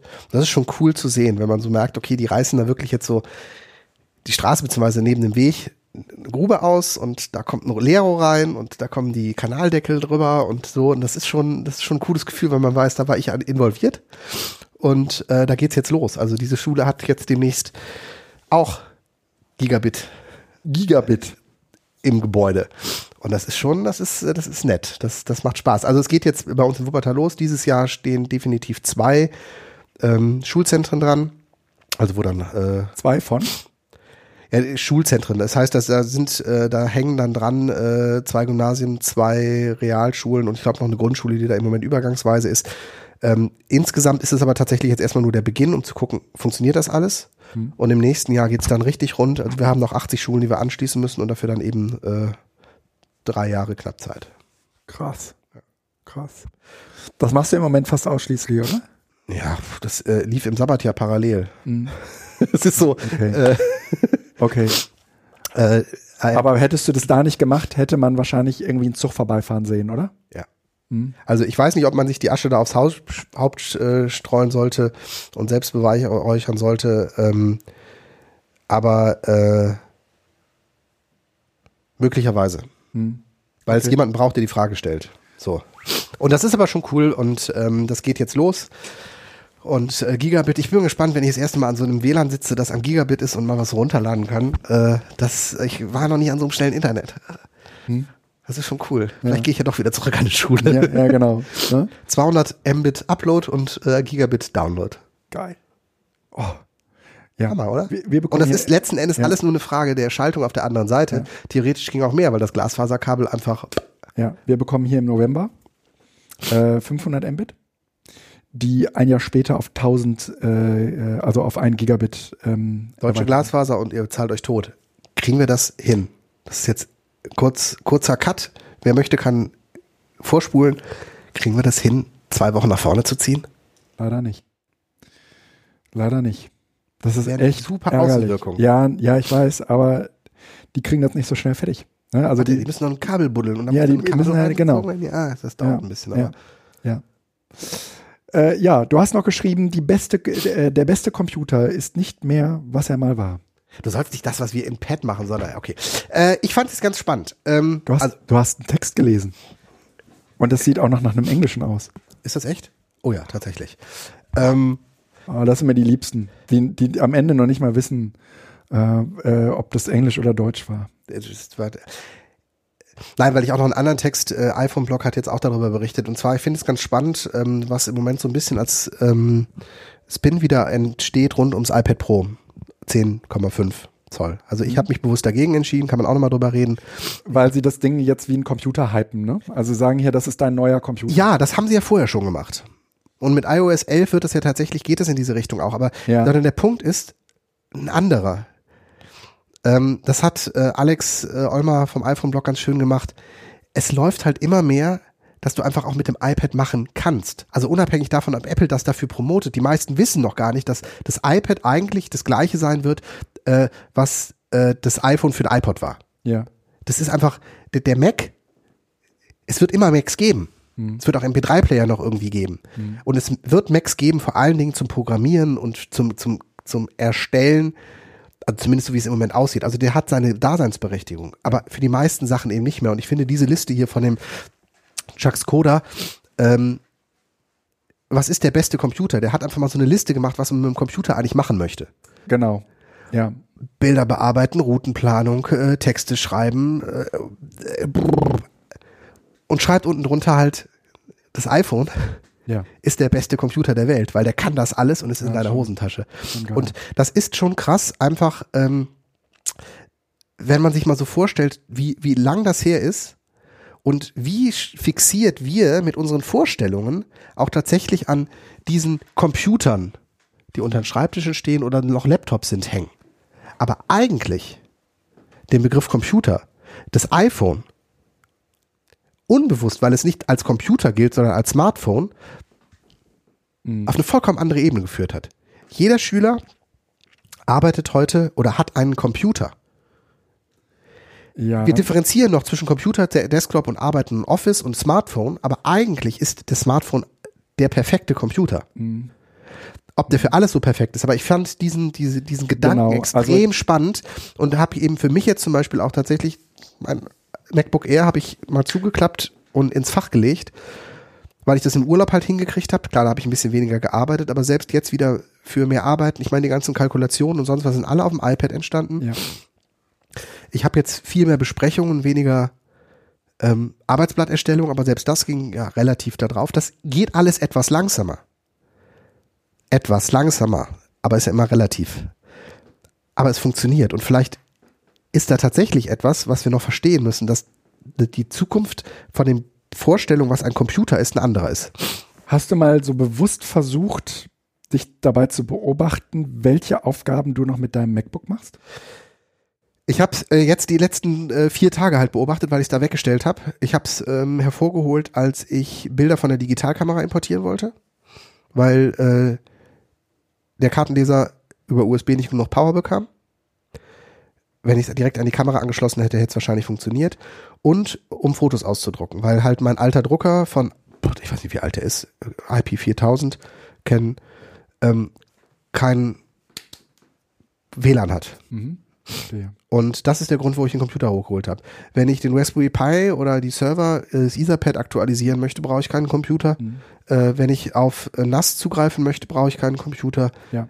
Ich, ähm, Ja. Mach. Ähm, ich, Also also, das ist ist das. Probe. Ich, ich, ich könnte, ich könnte, also ich habe ja explizit, ja, ähm, mein iPad wieder zur Seite gelegt. Mini. Ja, gut. Ja, es ist tatsächlich ein Unterschied. Und, und habe irgendwie mir dafür natürlich ein größeres iPhone äh, gekauft. Aber alles, was ich nicht auf dem iPhone machen kann, mache ich hier. Oder umgekehrt. Ähm, jedes dieser Geräte hat so seine eigene spezifische Aufgabe, die ich mit ihm mache. Ne? Also Texte schreiben, Blogs, Blogbeiträge, das mache ich hiermit. Das ist klar. Du machst das, du machst das jetzt mit deinem iPad, funktioniert wahrscheinlich auch total gut.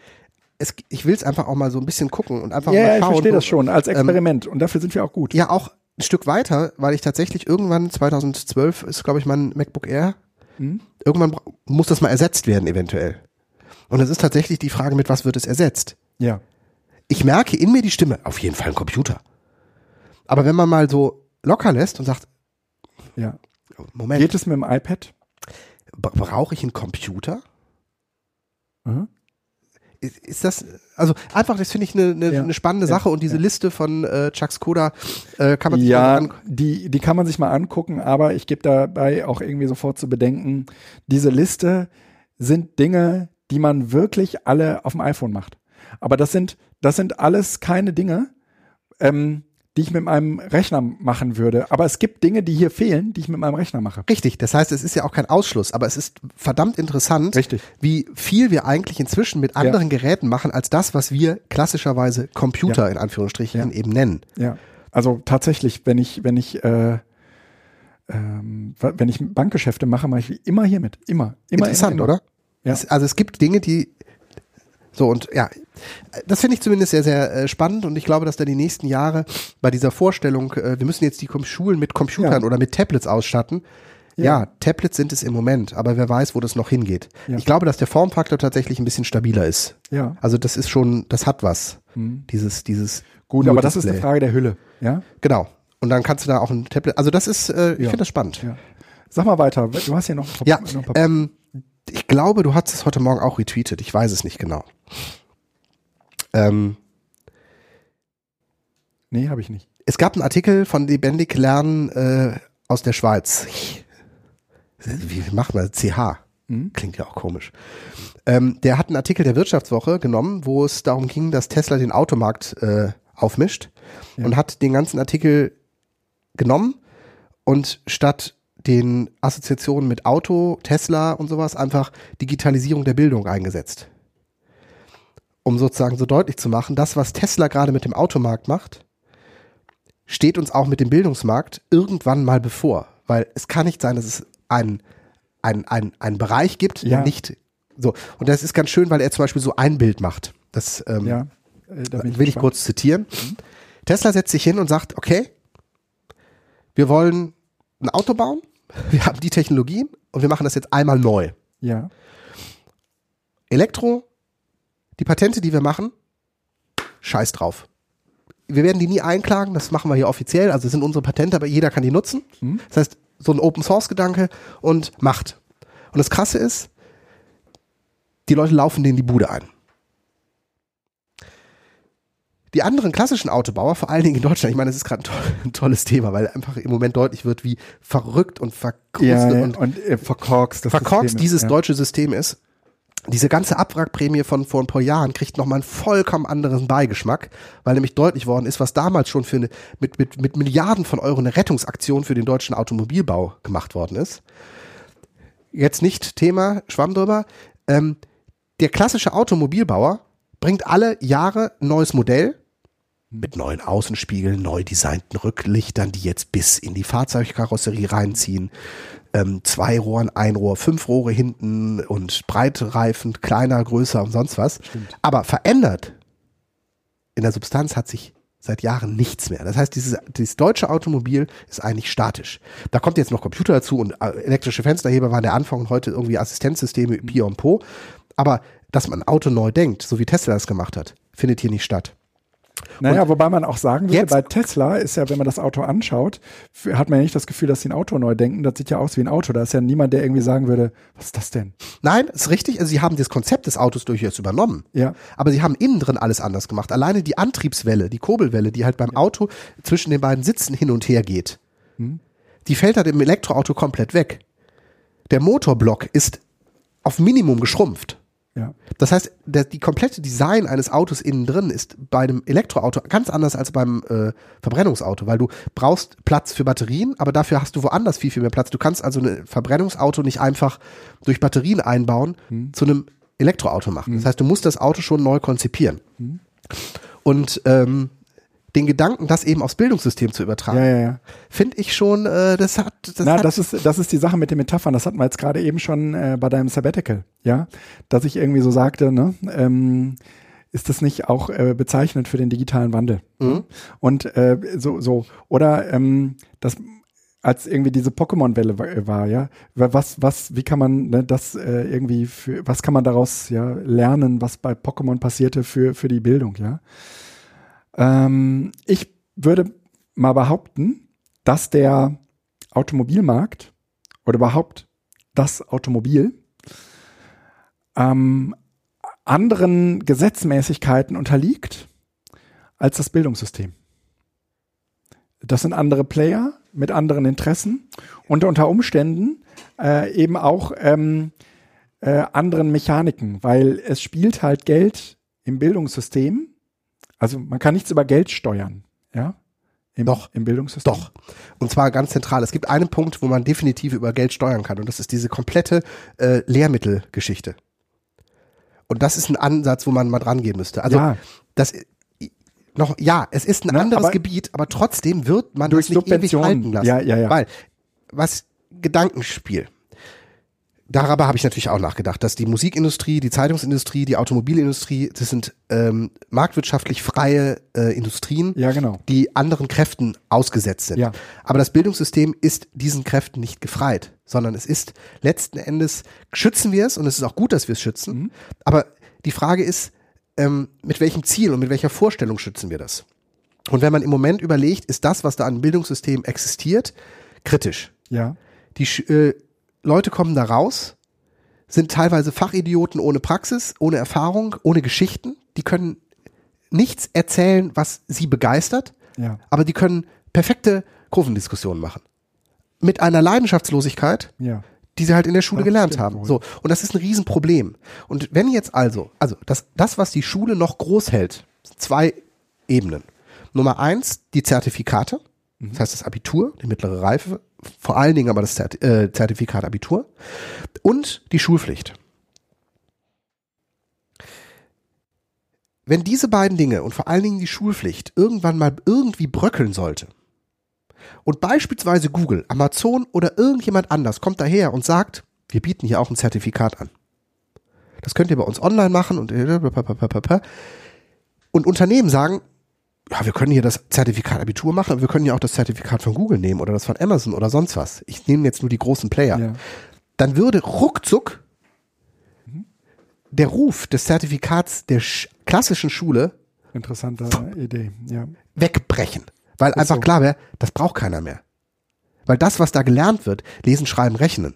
Ja, aber das Zertifikat Abitur hat in dem Sinne hm, keinen Wert. Entschuldigung, liebe Abiturientinnen und Abiturienten, es hat einen großen Wert, aber die Bedeutung ist nicht, Aber nur, wenn- weil man sich sozusagen darauf verständigt hat, der ist rein symbolisch. Genau. Ja? Mhm. Und äh, wenn sich irgendwie diese Big Player irgendwann mal hinsetzen und sagen, wir bieten hier alternative, vielleicht sogar international gültige Zertifikate an und die, die Bildungsinstitutionen und die Administration, das heißt also die, die Bezirksregierungen, die Länder, haben in dem Moment, wo Google loslegt und sowas machen sollte, Mhm.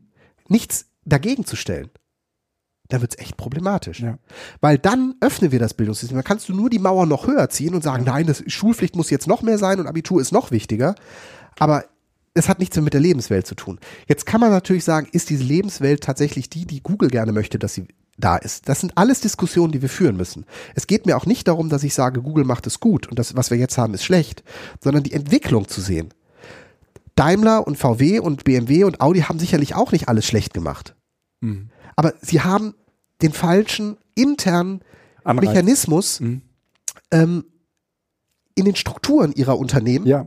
die Tesla hat. Also allein die Sache zu sagen, unsere Te Patente, die lege ich offen. Mhm. Das ist halt krass, weil der äh, äh, Elon Musk auch sagt, das ist mir auch scheißegal.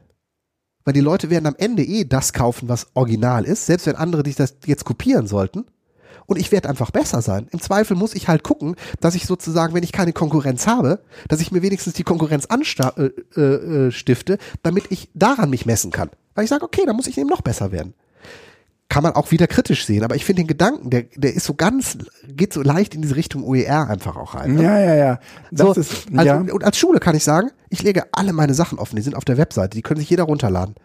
Und wenn eine andere Schule meint, sie sei besser, dann soll sie das erstmal zeigen. Und wenn sie besser ist, dann setzen wir uns dran und machen es noch besser, weil wir wissen, was wir können.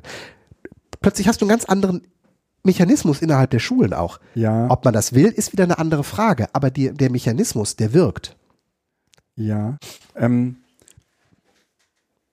und trotzdem, ja, lass mal, lass, lass, lass mal stehen. Also ich fand diesen, diesen Gedanken gut, ihr werde ich auch nochmal weiter äh, so denken, weil ich das eigentlich ganz spannend finde, diese Analogie zu nehmen, weil das noch am Anfang ist. Die Musikindustrie, das ist schon abgewickelt. Hm?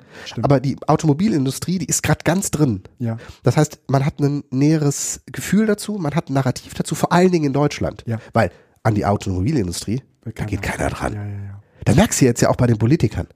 Da ist keiner, der das offen kritisiert, Ja, sondern stimmt. alle, huh, da hängen so viele Arbeitsplätze dran, da sollen wir auf jeden Fall weitermachen. Ja, ja. Ich denke, Leute, Ja. wenn ihr jetzt das nicht nutzt und sagt, okay, wir müssen jetzt den harten Bruch machen. Wir müssen das offenlegen. Volvo sagt, ab nächstem Jahr gibt es nur 19, zwei- 2019 oder 2018 stellen wir nur, liefern wir nur noch Elektroautos aus. Weil wir uns das gar nicht leisten können, parallel verschiedene Systeme zu fahren. Das heißt, die sagen, wir stellen um. BMW möchte ja, oder VW möchte im Jahr, äh, in, in 10, 15 Jahren äh, am, am Elektromarkt äh, bis zu 15 Prozent Anteil haben. Ja. Wo ich denke, die denken noch von Ja. Verbrennungsmotoren. Aber weißt du, wir denken gerade nämlich selbst über ein neues Auto nach. Und dann kriegst du halt mit, irgendwie, wenn du ein Elektrofahrzeug äh, nimmst, kannst du doppelt so, viel, doppelt so viel Geld bezahlen. Richtig, aber das liegt, also erstens ist gerade jetzt nicht die Zeit, sondern du wartest noch ein Jahr, wenn es geht. Ich bete auch jeden Morgen, wenn ich in das Auto steige, halte noch etwas durch. Weil eigentlich willst du im Moment auch kein Verbrennungsauto holen. Also du willst überhaupt keinen Diesel holen. Die Diesel sind kaputt. Jeder, der sich in den letzten Jahren einen Diesel geholt hat, kriegt das Auto nicht mehr verkauft. Ja. Ja, ja, das merken wir auch gerade. Das ist böse. Also den Diesel kriegst du wahrscheinlich fast geschenkt. Ja. Würde ich aber auch nicht mal geschenkt nehmen, weil das, Es sei denn, du willst ihn fahren bis, äh, ne, aber du kriegst ihn nicht mehr verkauft oder so. Ja, aber du willst, du willst kein Auto haben, was dir im Zweifel in was ein paar so Jahren, Dreck macht, ne? nee, Oder was die dir stilllegen, weil sie sagen, es, Ja. es ist zu dreckig. Ganz ne? realistisch ist Stuttgart diskutiert über äh, ein Dieselfahrverbot. Und du willst kein Auto haben, wo alleine das diskutiert wird. Ja, ja, ja. Oder wo du, ja, ja, ja, klar. Und Nee. ähm, das ist doch nur eine Frage der Zeit, bis sowas auch auf Benziner zukommt. Ja. Weil das, der Effekt bei Benziner ist der gleiche. Na, das werden, das werden sie nicht machen, weil das sozusagen ihr eigenes Geschäftsmodell ja äh, Noch. Aber warte doch mal, bis der. Elektroautoanteil bei 40, 60 Prozent liegt. Naja, aber ne, im Moment liegt er bei 2%. Oder weniger. Aber das ist jetzt ja nur noch eine Frage der Zeit. Das äh, sagen wir über das Bildungssystem auch schon eine ganze Weile. Bei Testen, ja, genau. Und deshalb ist die Analogie ganz nett. Aber tatsächlich ist es im Automobilbereich, wenn du dir die, ähm, also Tesla hat bisher nur Premium bezahlt, äh, produziert. Die sind noch nicht im Massenmarkt gegangen. Die gehen jetzt in den Massenmarkt. Die haben bisher nur Premium-Modelle gemacht. Und wenn du dir die Premium-Verkaufszahlen von Audi A8, BMW 7er, Mercedes S-Klasse ähm, Ja. anguckst in den USA, Ja. die sind alle eingebrochen und Tesla ist so abgegangen. Ja. Weil jeder, der halt, ich sag mal, 80 oder 100.000 Euro für ein Auto ausgibt, Ja. der kauft sich doch heute keinen BMW mehr dafür, Nein, nein. sondern holt sich den Tesla. Ja. Erstens ist es cooler, das Fahrgefühl ist geiler und du hast eh eine Garage, wo du den laden kannst. Das heißt, du hast einfach auch einen privilegierten Status, Ja. den andere noch nicht haben. Hast du dir das UNU-Ding mal angeguckt? Das ist so ein Roller, so ein E- Elekt Elektroroller. Angeguckt. Äh, ich habe noch nicht live gesehen. Live gesehen habe ich ihn auch noch nicht. Aber auch ein geiles Konzept. Und da würde ich sagen, das geht auch auf. Die wollen irgendwie 2300 Euro für die äh, äh, größte Ausbaustufe von dem Ding haben oder 2,8. Und das ist in Ordnung. Weißt du, ja? was die in Taiwan haben? Fährst an eine Tankstelle, gibst den Akku ab, nimmst den neuen mit und fährst weiter. Ist geil, oder? Genau, weil du kannst nämlich bei dem UNO die, äh, die Akkus einfach Genau. ra- rausmachen. Das- Und du kannst das ganz normal an 220 Volt laden. So, und das sind so Aspekte, wo ich denke, ja klar, wenn ich jetzt in Taiwan lebe, kaufst du doch keinen Verbrennungsmotor mehr. Ja. Hast du deinen Uno, tak, und Genau. fertig. Ja. Also ich weiß nicht, ob es Uno war. Ich meine, es wäre ein Uno gewesen, aber äh, kann auch was ähnliches gewesen sein. Tolle, tolle Teile, fand ich auf jeden Und Fall. deshalb, äh, also ich bereue, also ich bereue müsst, nee, müsst ihr ein Auto kaufen? Machen wir gleich. Weil das ist nämlich tatsächlich, also das sind wir auch gleich. so und ich hoffe einfach, Ja. dass ich nicht Ja. muss. Ähm, willst du zu äh, dem Punkt hier was machen? Äh, warte mal eben, ich muss mal eben Oh. mich einloggen. Ähm, das machen wir nächstes Mal. Ja, machen wir nächstes Mal. Dann machen wir jetzt schöne Podcasts. Äh, Felix, Erzähl, schöne Podcasts. Ja, äh, ähm, vor zweieinhalb Jahren haben äh, Guido, Jöran und ich äh, Ja. nett zusammengesessen und äh, darüber gesprochen, wie wir unsere Dinge digital geregelt kriegen.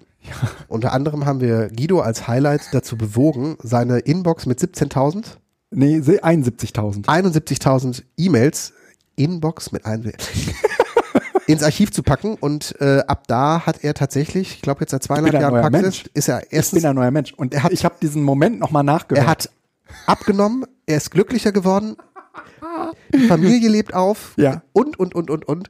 Also das heißt, äh, wer äh, hautnah dabei sein möchte, wie ein neuer Mensch geboren wird, Ja. kann sich den Podcast angucken. Nein, es ist in der Tat Eigentlich müsste man davon nochmal ein Update machen. Ich weiß nicht, wie es bei dir ist, aber bei mir hat sich im, im Laufe dieser Zeit eine ganze Menge getan. Dinge, die ich heute nicht mehr, also Instapaper zum Beispiel nutze ich nicht mehr. Ne? Äh, leider wieder. Ja, nutze du leider wieder. Ähm, also Dinge, aber ähm, es ist ja nur ein Beispiel von vielen, aber auch irgendwie dieses ganze, dieses ganze E-Mail-Ding, ja. Das Ähm, mache ich seitdem tatsächlich so durch. mh. Da hat sich bei mir nichts geändert. Ich habe Na, ich habe jetzt zum gerade Beispiel. mit Tobias, hallo Tobias, mit dem habe ich jetzt gerade gestern telefoniert, der sagt, du bist da bescheuert. Welcher Aber ich, Tobias? äh, ein alter Freund Ah, aus Studienzeiten. Mhm. Ähm, das, das Inbox Zero ist tatsächlich was, was mir äh, den Arsch rettet. Okay. Weil ich einfach damit eine Übersicht habe und weiß, wann ich was mache und wie ich das hin und her mache. Äh, wie da der neue Workflow jetzt ist, ähm, kann ich auch gleich nochmal kurz Mhm. äh, drauf eingehen. Ähm, aber äh, eben äh, die erste Folge heißt po die Pomodoro-Methode, schlafende Geräte und die Sache mit der Einstellung. Ähm, wir haben lange geredet. Ähm, wer es noch nicht mitgekriegt hat, unter uneigentlich.edufunk.fm findet man die Folge und ähm, Das ist toll. Die, ich ich finde es vor allen Dingen schön, ist- dass es nach so geworden. zweieinhalb Jahren irgendwie rauskommt. Mhm. Es hat äh, was. Äh, Mhm. Mhm. Ja. Gut. Ähm, schöne, schöne Podcasts. Genau, das haben wir jetzt. Nee, ich habe, ich habe. Du hast auch noch einen? Äh, ja, ich habe ganze Podcasts. Ja.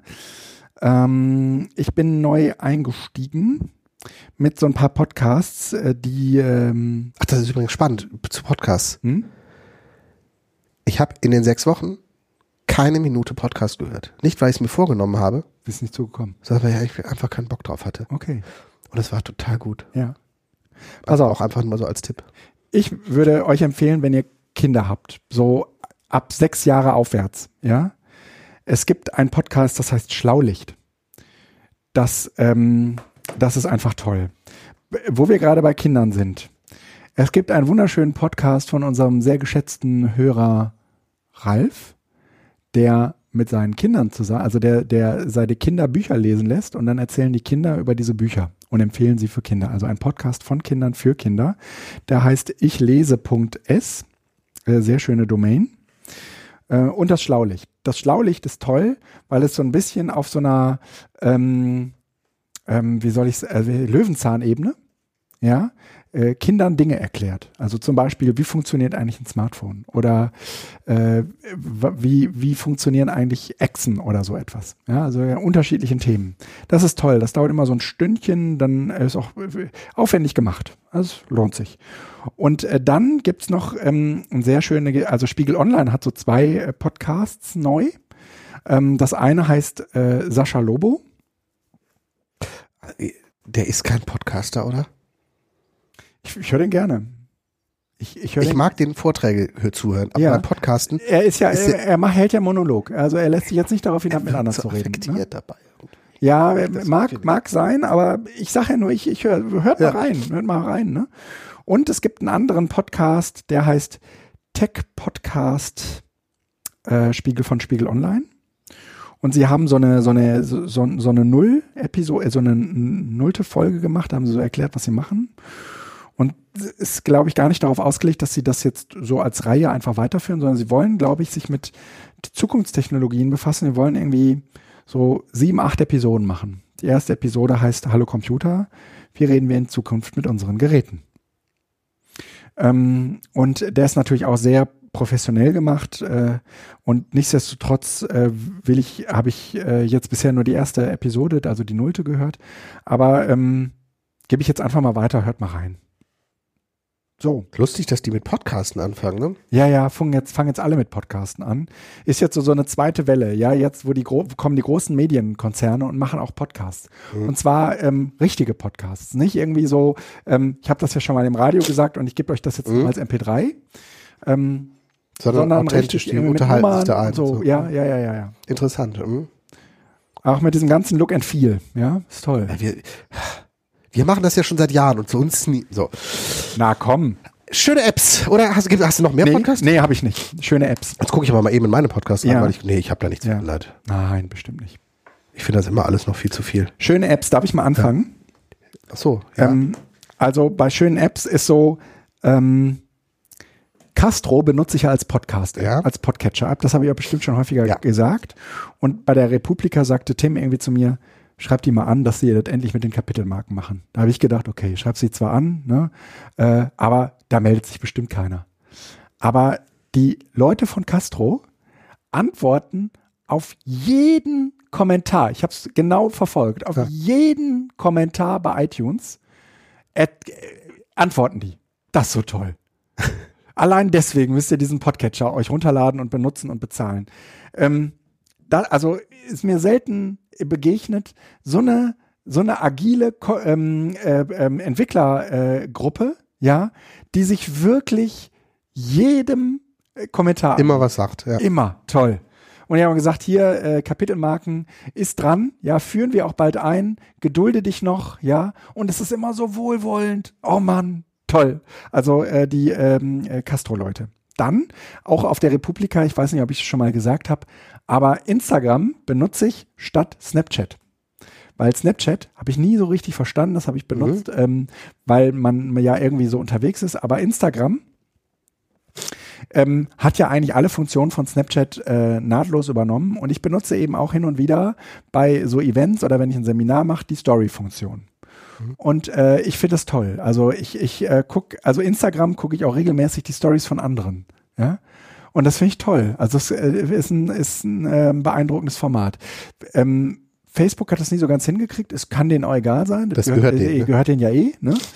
Ähm, also, ne, aber Instagram macht das, also tolle App. Ne? Es ist ähm, so ein bisschen, guckt mal wieder rein, wenn ihr so lange nichts damit gemacht habt. Oder löscht es. Oder löscht es. So, jetzt du. Nee, du hast noch eine Sache. Nee, mach du erstmal. Äh, Ich habe nur eine Sache. Äh, ich habe äh, Airmail vor ein paar Tagen entdeckt. Warum bin ich eigentlich auf die Suche nach einem neuen Mail-Programm gegangen? Ich habe mit Dispatch, was ich ja bis, also ich habe mein Haupt-E-Mail-Programm war immer das Mail-Programm. Aber daneben brauche ich immer ein Mail-Programm, um meine Mails zu verlinken. Ich habe das ja in dem Podcast ähm, uneigentlich auch schon erwähnt, dass ich halt ähm, in Evernote oder in anderen Notizen auf die Originalmails verlinke, damit ich die nicht zweimal gespeichert habe, sondern an der Originalstelle äh, gespeichert habe und dann einfach verlinken kann, sodass ich aus der aus der Notiz-App heraus auf den Link klicken kann und dann direkt wieder im Mailprogramm bin. Und dann im Kontext das ja auch sehen kann. Das ist sehr praktisch. Und äh, Dispatch ist leider seit ein paar Jahren, also es gab immer wieder mal ein Update, aber irgendwie funktionierte das bei mir nicht mehr so richtig sauber. Die Cache-Funktion funktionierte nicht. Das heißt, wenn ich die aufgemacht habe, waren noch alte Mails drin. Wenn ich einen Ordner gewechselt hat, hat sich der Inhalt nicht verändert, sondern es ist der alte Ordner noch weiter angezeigt worden. Und das ist dann so ein bisschen nervig. Dann habe ich mir Spark angeguckt von Weardle. Ist auch nett, aber irgendwie, nee, da gab es Sachen, die nicht funktioniert haben. Dann habe ich mir Airmail angeguckt und habe gedacht, yeah, das ist schön schlank, sieht gut aus und hat genau die Funktion, die ich brauche. Also das ist bei mir halt irgendwie äh, schnell in irgendwelche Ordner verschieben. Also es sind bei mir nicht viele, aber irgendwie zwei, die wichtig sind.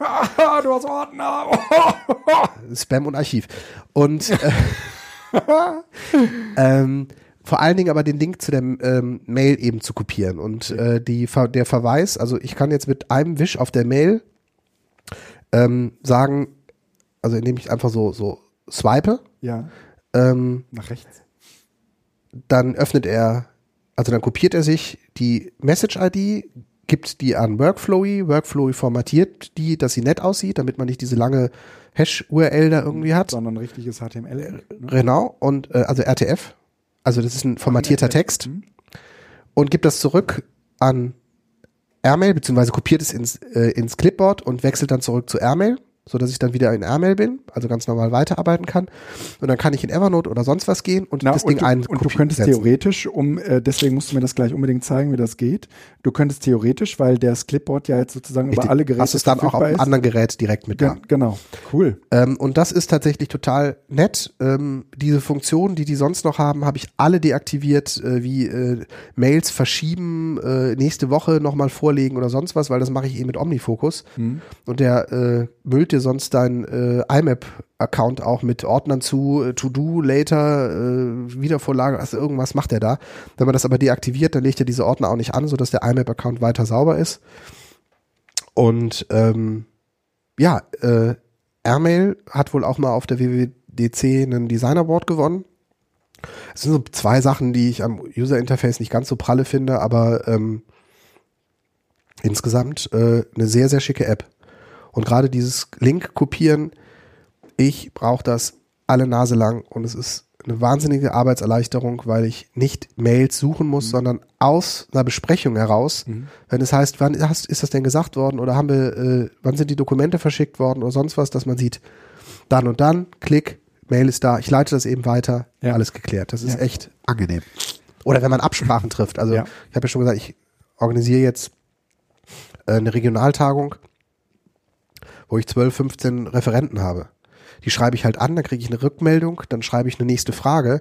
Und wenn ich mir die Mails jeweils auch dahin kopiere, Ja. dann weiß ich immer genau, welchen Zustand haben wir gerade und was war die letzte Mail, die ich mit ihm geschrieben habe. Ich könnte auch in Mail gehen, könnte danach suchen, aber dann habe ich immer noch viel, viel mehr Arbeitsschritte, weil ich jedes Mal, wenn ich jetzt gucken möchte, muss ich erst Ja, gucken, ja. welchen der Referenten suche ich jetzt, dann suche ich mir den Namen, dann muss ich mir die E-Mail-Adresse aussuchen, dann gehe ich in die E-Mail rein, Kannst du auch ganze Mailbäume verlinken oder gehen nur einzelne Mails? einzelne Mails. Wenn du Mailbäume verlinkst, kopiert er dir halt die ganzen Mails hintereinander. Dann hast halt, aber das bringt nichts. Alles klar.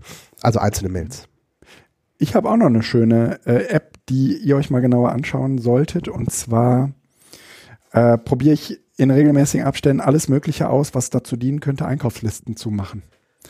Ich habe die auch schon mit Notizen gemacht, Einkaufslisten, ja, und das funktioniert aber alles irgendwie nicht so richtig. Reminders, Erinnerungen.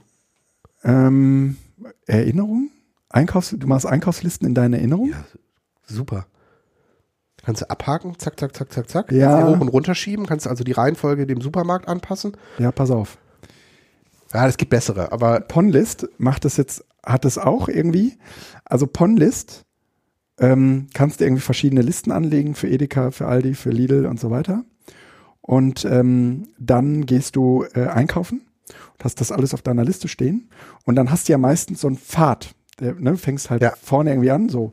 Und das ist halt von Einkaufsladen zu Einkaufsladen verschieden, aber meistens sind, äh, sind die Edekas und die Lidls und die Aldis und die Reves und immer alle relativ gleich, gleich, genau, ja. Das heißt, das Ding merkt sich, in welcher Reihenfolge du das abhakst. Und das nächste Mal, wenn du deine Einkaufsliste machst, sortiert es dir die Reihenfolge danach, wie du es beim letzten Mal abgehakt hast. Das ist natürlich geil. So dass du dann sozusagen deinen Laden ist- selbst merken Ja, kannst. das ist ein, eine total geile Idee. Mit ja? Geofencing, sodass der weiß, in welchem Laden du bist und das Genau. okay. synchronisiert ja auch die Läden untereinander. Mhm. Also im auch. Sinne von, wenn da schon andere Kunde waren, dann Nee, nee, nee, gut, nee, das kann er nicht. Okay, nee, das schade. kann er nicht. Aber er geht sozusagen hin und sagt, hier, ich habe äh, hier den Artikel hast du da und der abgehakt, soll ich mir mal den Ort merken? Ne? Und äh, dann kannst du letztendlich irgendwie Listen bauen und der unterteilt dir die Listen in, hier, das holst du immer bei Edeka, das holst du immer bei Aldi, das holst du immer da. Und dadurch, dass der ähm, sämtliche Produkte aus allen Edeka, Aldi und Lidl-Läden hat, ähm, kann der äh, eben auch ähm, sozusagen diese ganzen Unterschiede, nehmen wir mal an, du willst ähm, Erdnüsse kaufen, dann hast du eben die Möglichkeit zu sagen, hier, ich, das muss die Bio-Nutz sein und die soll gesalzen und nicht gesüßt und so weiter. Ne? das ist cool. Äh, also Pon ist Hammer. Gefällt mir gut, benutze ich auch viel und funktioniert vor allen Dingen da gut, wo du eben nicht so häufig bist. Also zum Beispiel, wenn wir ähm, äh, hier, wenn wir Urlaub machen, äh, dann bist du halt irgendwie dort beim Edeka und der ist ein bisschen anders sortiert. Ne, da kommen, da kommen halt irgendwie, da kommt nach dem äh, nach dem Gemüse und dem Obst kommt halt, kommen halt Getränke. Ne? Das ist, ist ein bisschen komisch, aber da ist das halt so. Und das Aber wenn du das einmal ein merkt er sich dann. Genau. Ne? Cool. Und dann kannst du halt, halt irgendwie so abhaken, dann kannst du auch mal fremde Leute losschicken. Und das hat halt irgendwie so eine Cloud, eine iCloud-Anbindung. Das heißt, du kannst irgendwie mit anderen Leuten zusammen deine Einkaufsliste füllen. Ist super. finden wir Das ist ja immer das Wichtige, dass man Ja. das sharen kann, Ja, weil ja. Einkaufslisten ist das das A und. O. Und das, das, das ist toll. Das will ich noch empfehlen. Das äh, probiert doch mal aus. Und dann haben wir, bevor wir uns so final von euch verabschieden, noch was? Das EduCamp. Wunderbar. Es wird äh, dieses Jahr vom 13. bis 15. Oktober äh, starten. Und wir sind mal ganz ehrlich, wenn ihr noch einen Platz haben wollt, müsst ihr ein bisschen reinhauen, weil das ist nicht mehr so viel frei, weil äh, erstaunlicherweise geht das weg. Wie hast du geschrieben? Wie Wie warme warme Semmel. Semmel. Also wir haben tatsächlich in den äh, Unglaublich. über, äh, ich glaube fast 70 Prozent der Plätze gingen in den ersten drei Tagen nach Öffnung weg. Jetzt plätschert es so ein bisschen, aber es ist Mhm. immer noch regelmäßig. Wir haben gerade jetzt eben wieder zwei Buchungen reingekriegt. Also ähm, ich würde mich freuen, super viele von euch zu sehen. Mhm. Und wenn ihr Interesse habt, ähm, Einzelzimmer werden echt knapp, äh, Doppelzimmer sind noch ein paar da. Ähm, könnt natürlich auch mit Partnerin oder mit Partner kommen, das ist natürlich auch schön, aber äh, nicht zu lange warten. Also wenn ihr vorhabt zu kommen Ja. äh, und sagt, ach, das mache ich aber erst im äh, September, kann es sein, dass Ja. äh, die Enttäuschung groß ist, weil das EduCamp dann ausgebucht ist. Wer das hört und auf seine Rechnung wartet, dem sei hier, äh, das ist ja auch ein Service-Podcast, gesagt, die Rechnungen werden im Laufe der nächsten Woche rausgehen. Also Hintergrund ist in der Mail der Bestätigung steht, dass es innerhalb von sieben Tagen kommt. Hat 14 jetzt- Tagen hatten wir, glaube ich. Nee, sieben Ja, steht okay. drin, tatsächlich drin. Aber äh, kommt äh, in der nächsten Woche, Genau. ähm, keine Sorgen machen. Ansonsten freue ich mich, es wird ein großartiges Camp. Es und, wird schon ähm, wunderbar. So, und Trommelt. genau, wenn ihr da natürlich großartige Ideen habt, äh, schreibt auch gerne uns äh, nochmal an oder aber ihr meldet euch ähm, auf eChat17 per Hashtag auf Twitter oder schreibt ins Forum auf der Webseite. Äh, Felix, sag, Guido, haben wir noch Themen? nichts, was diese äh, jetzt wichtig ist und den Rest äh, machen wir beim nächsten Mal. Ist es schon soweit? Ja, wir sind seit zwei Stunden dran. Okay. Dann wünschen wir euch hier an dieser Stelle alles Gute, träumt von uns und habt einen schönen Urlaub. Das Tschüss, tschüss. Ich wünsche einen schönen Urlaub. Ciao.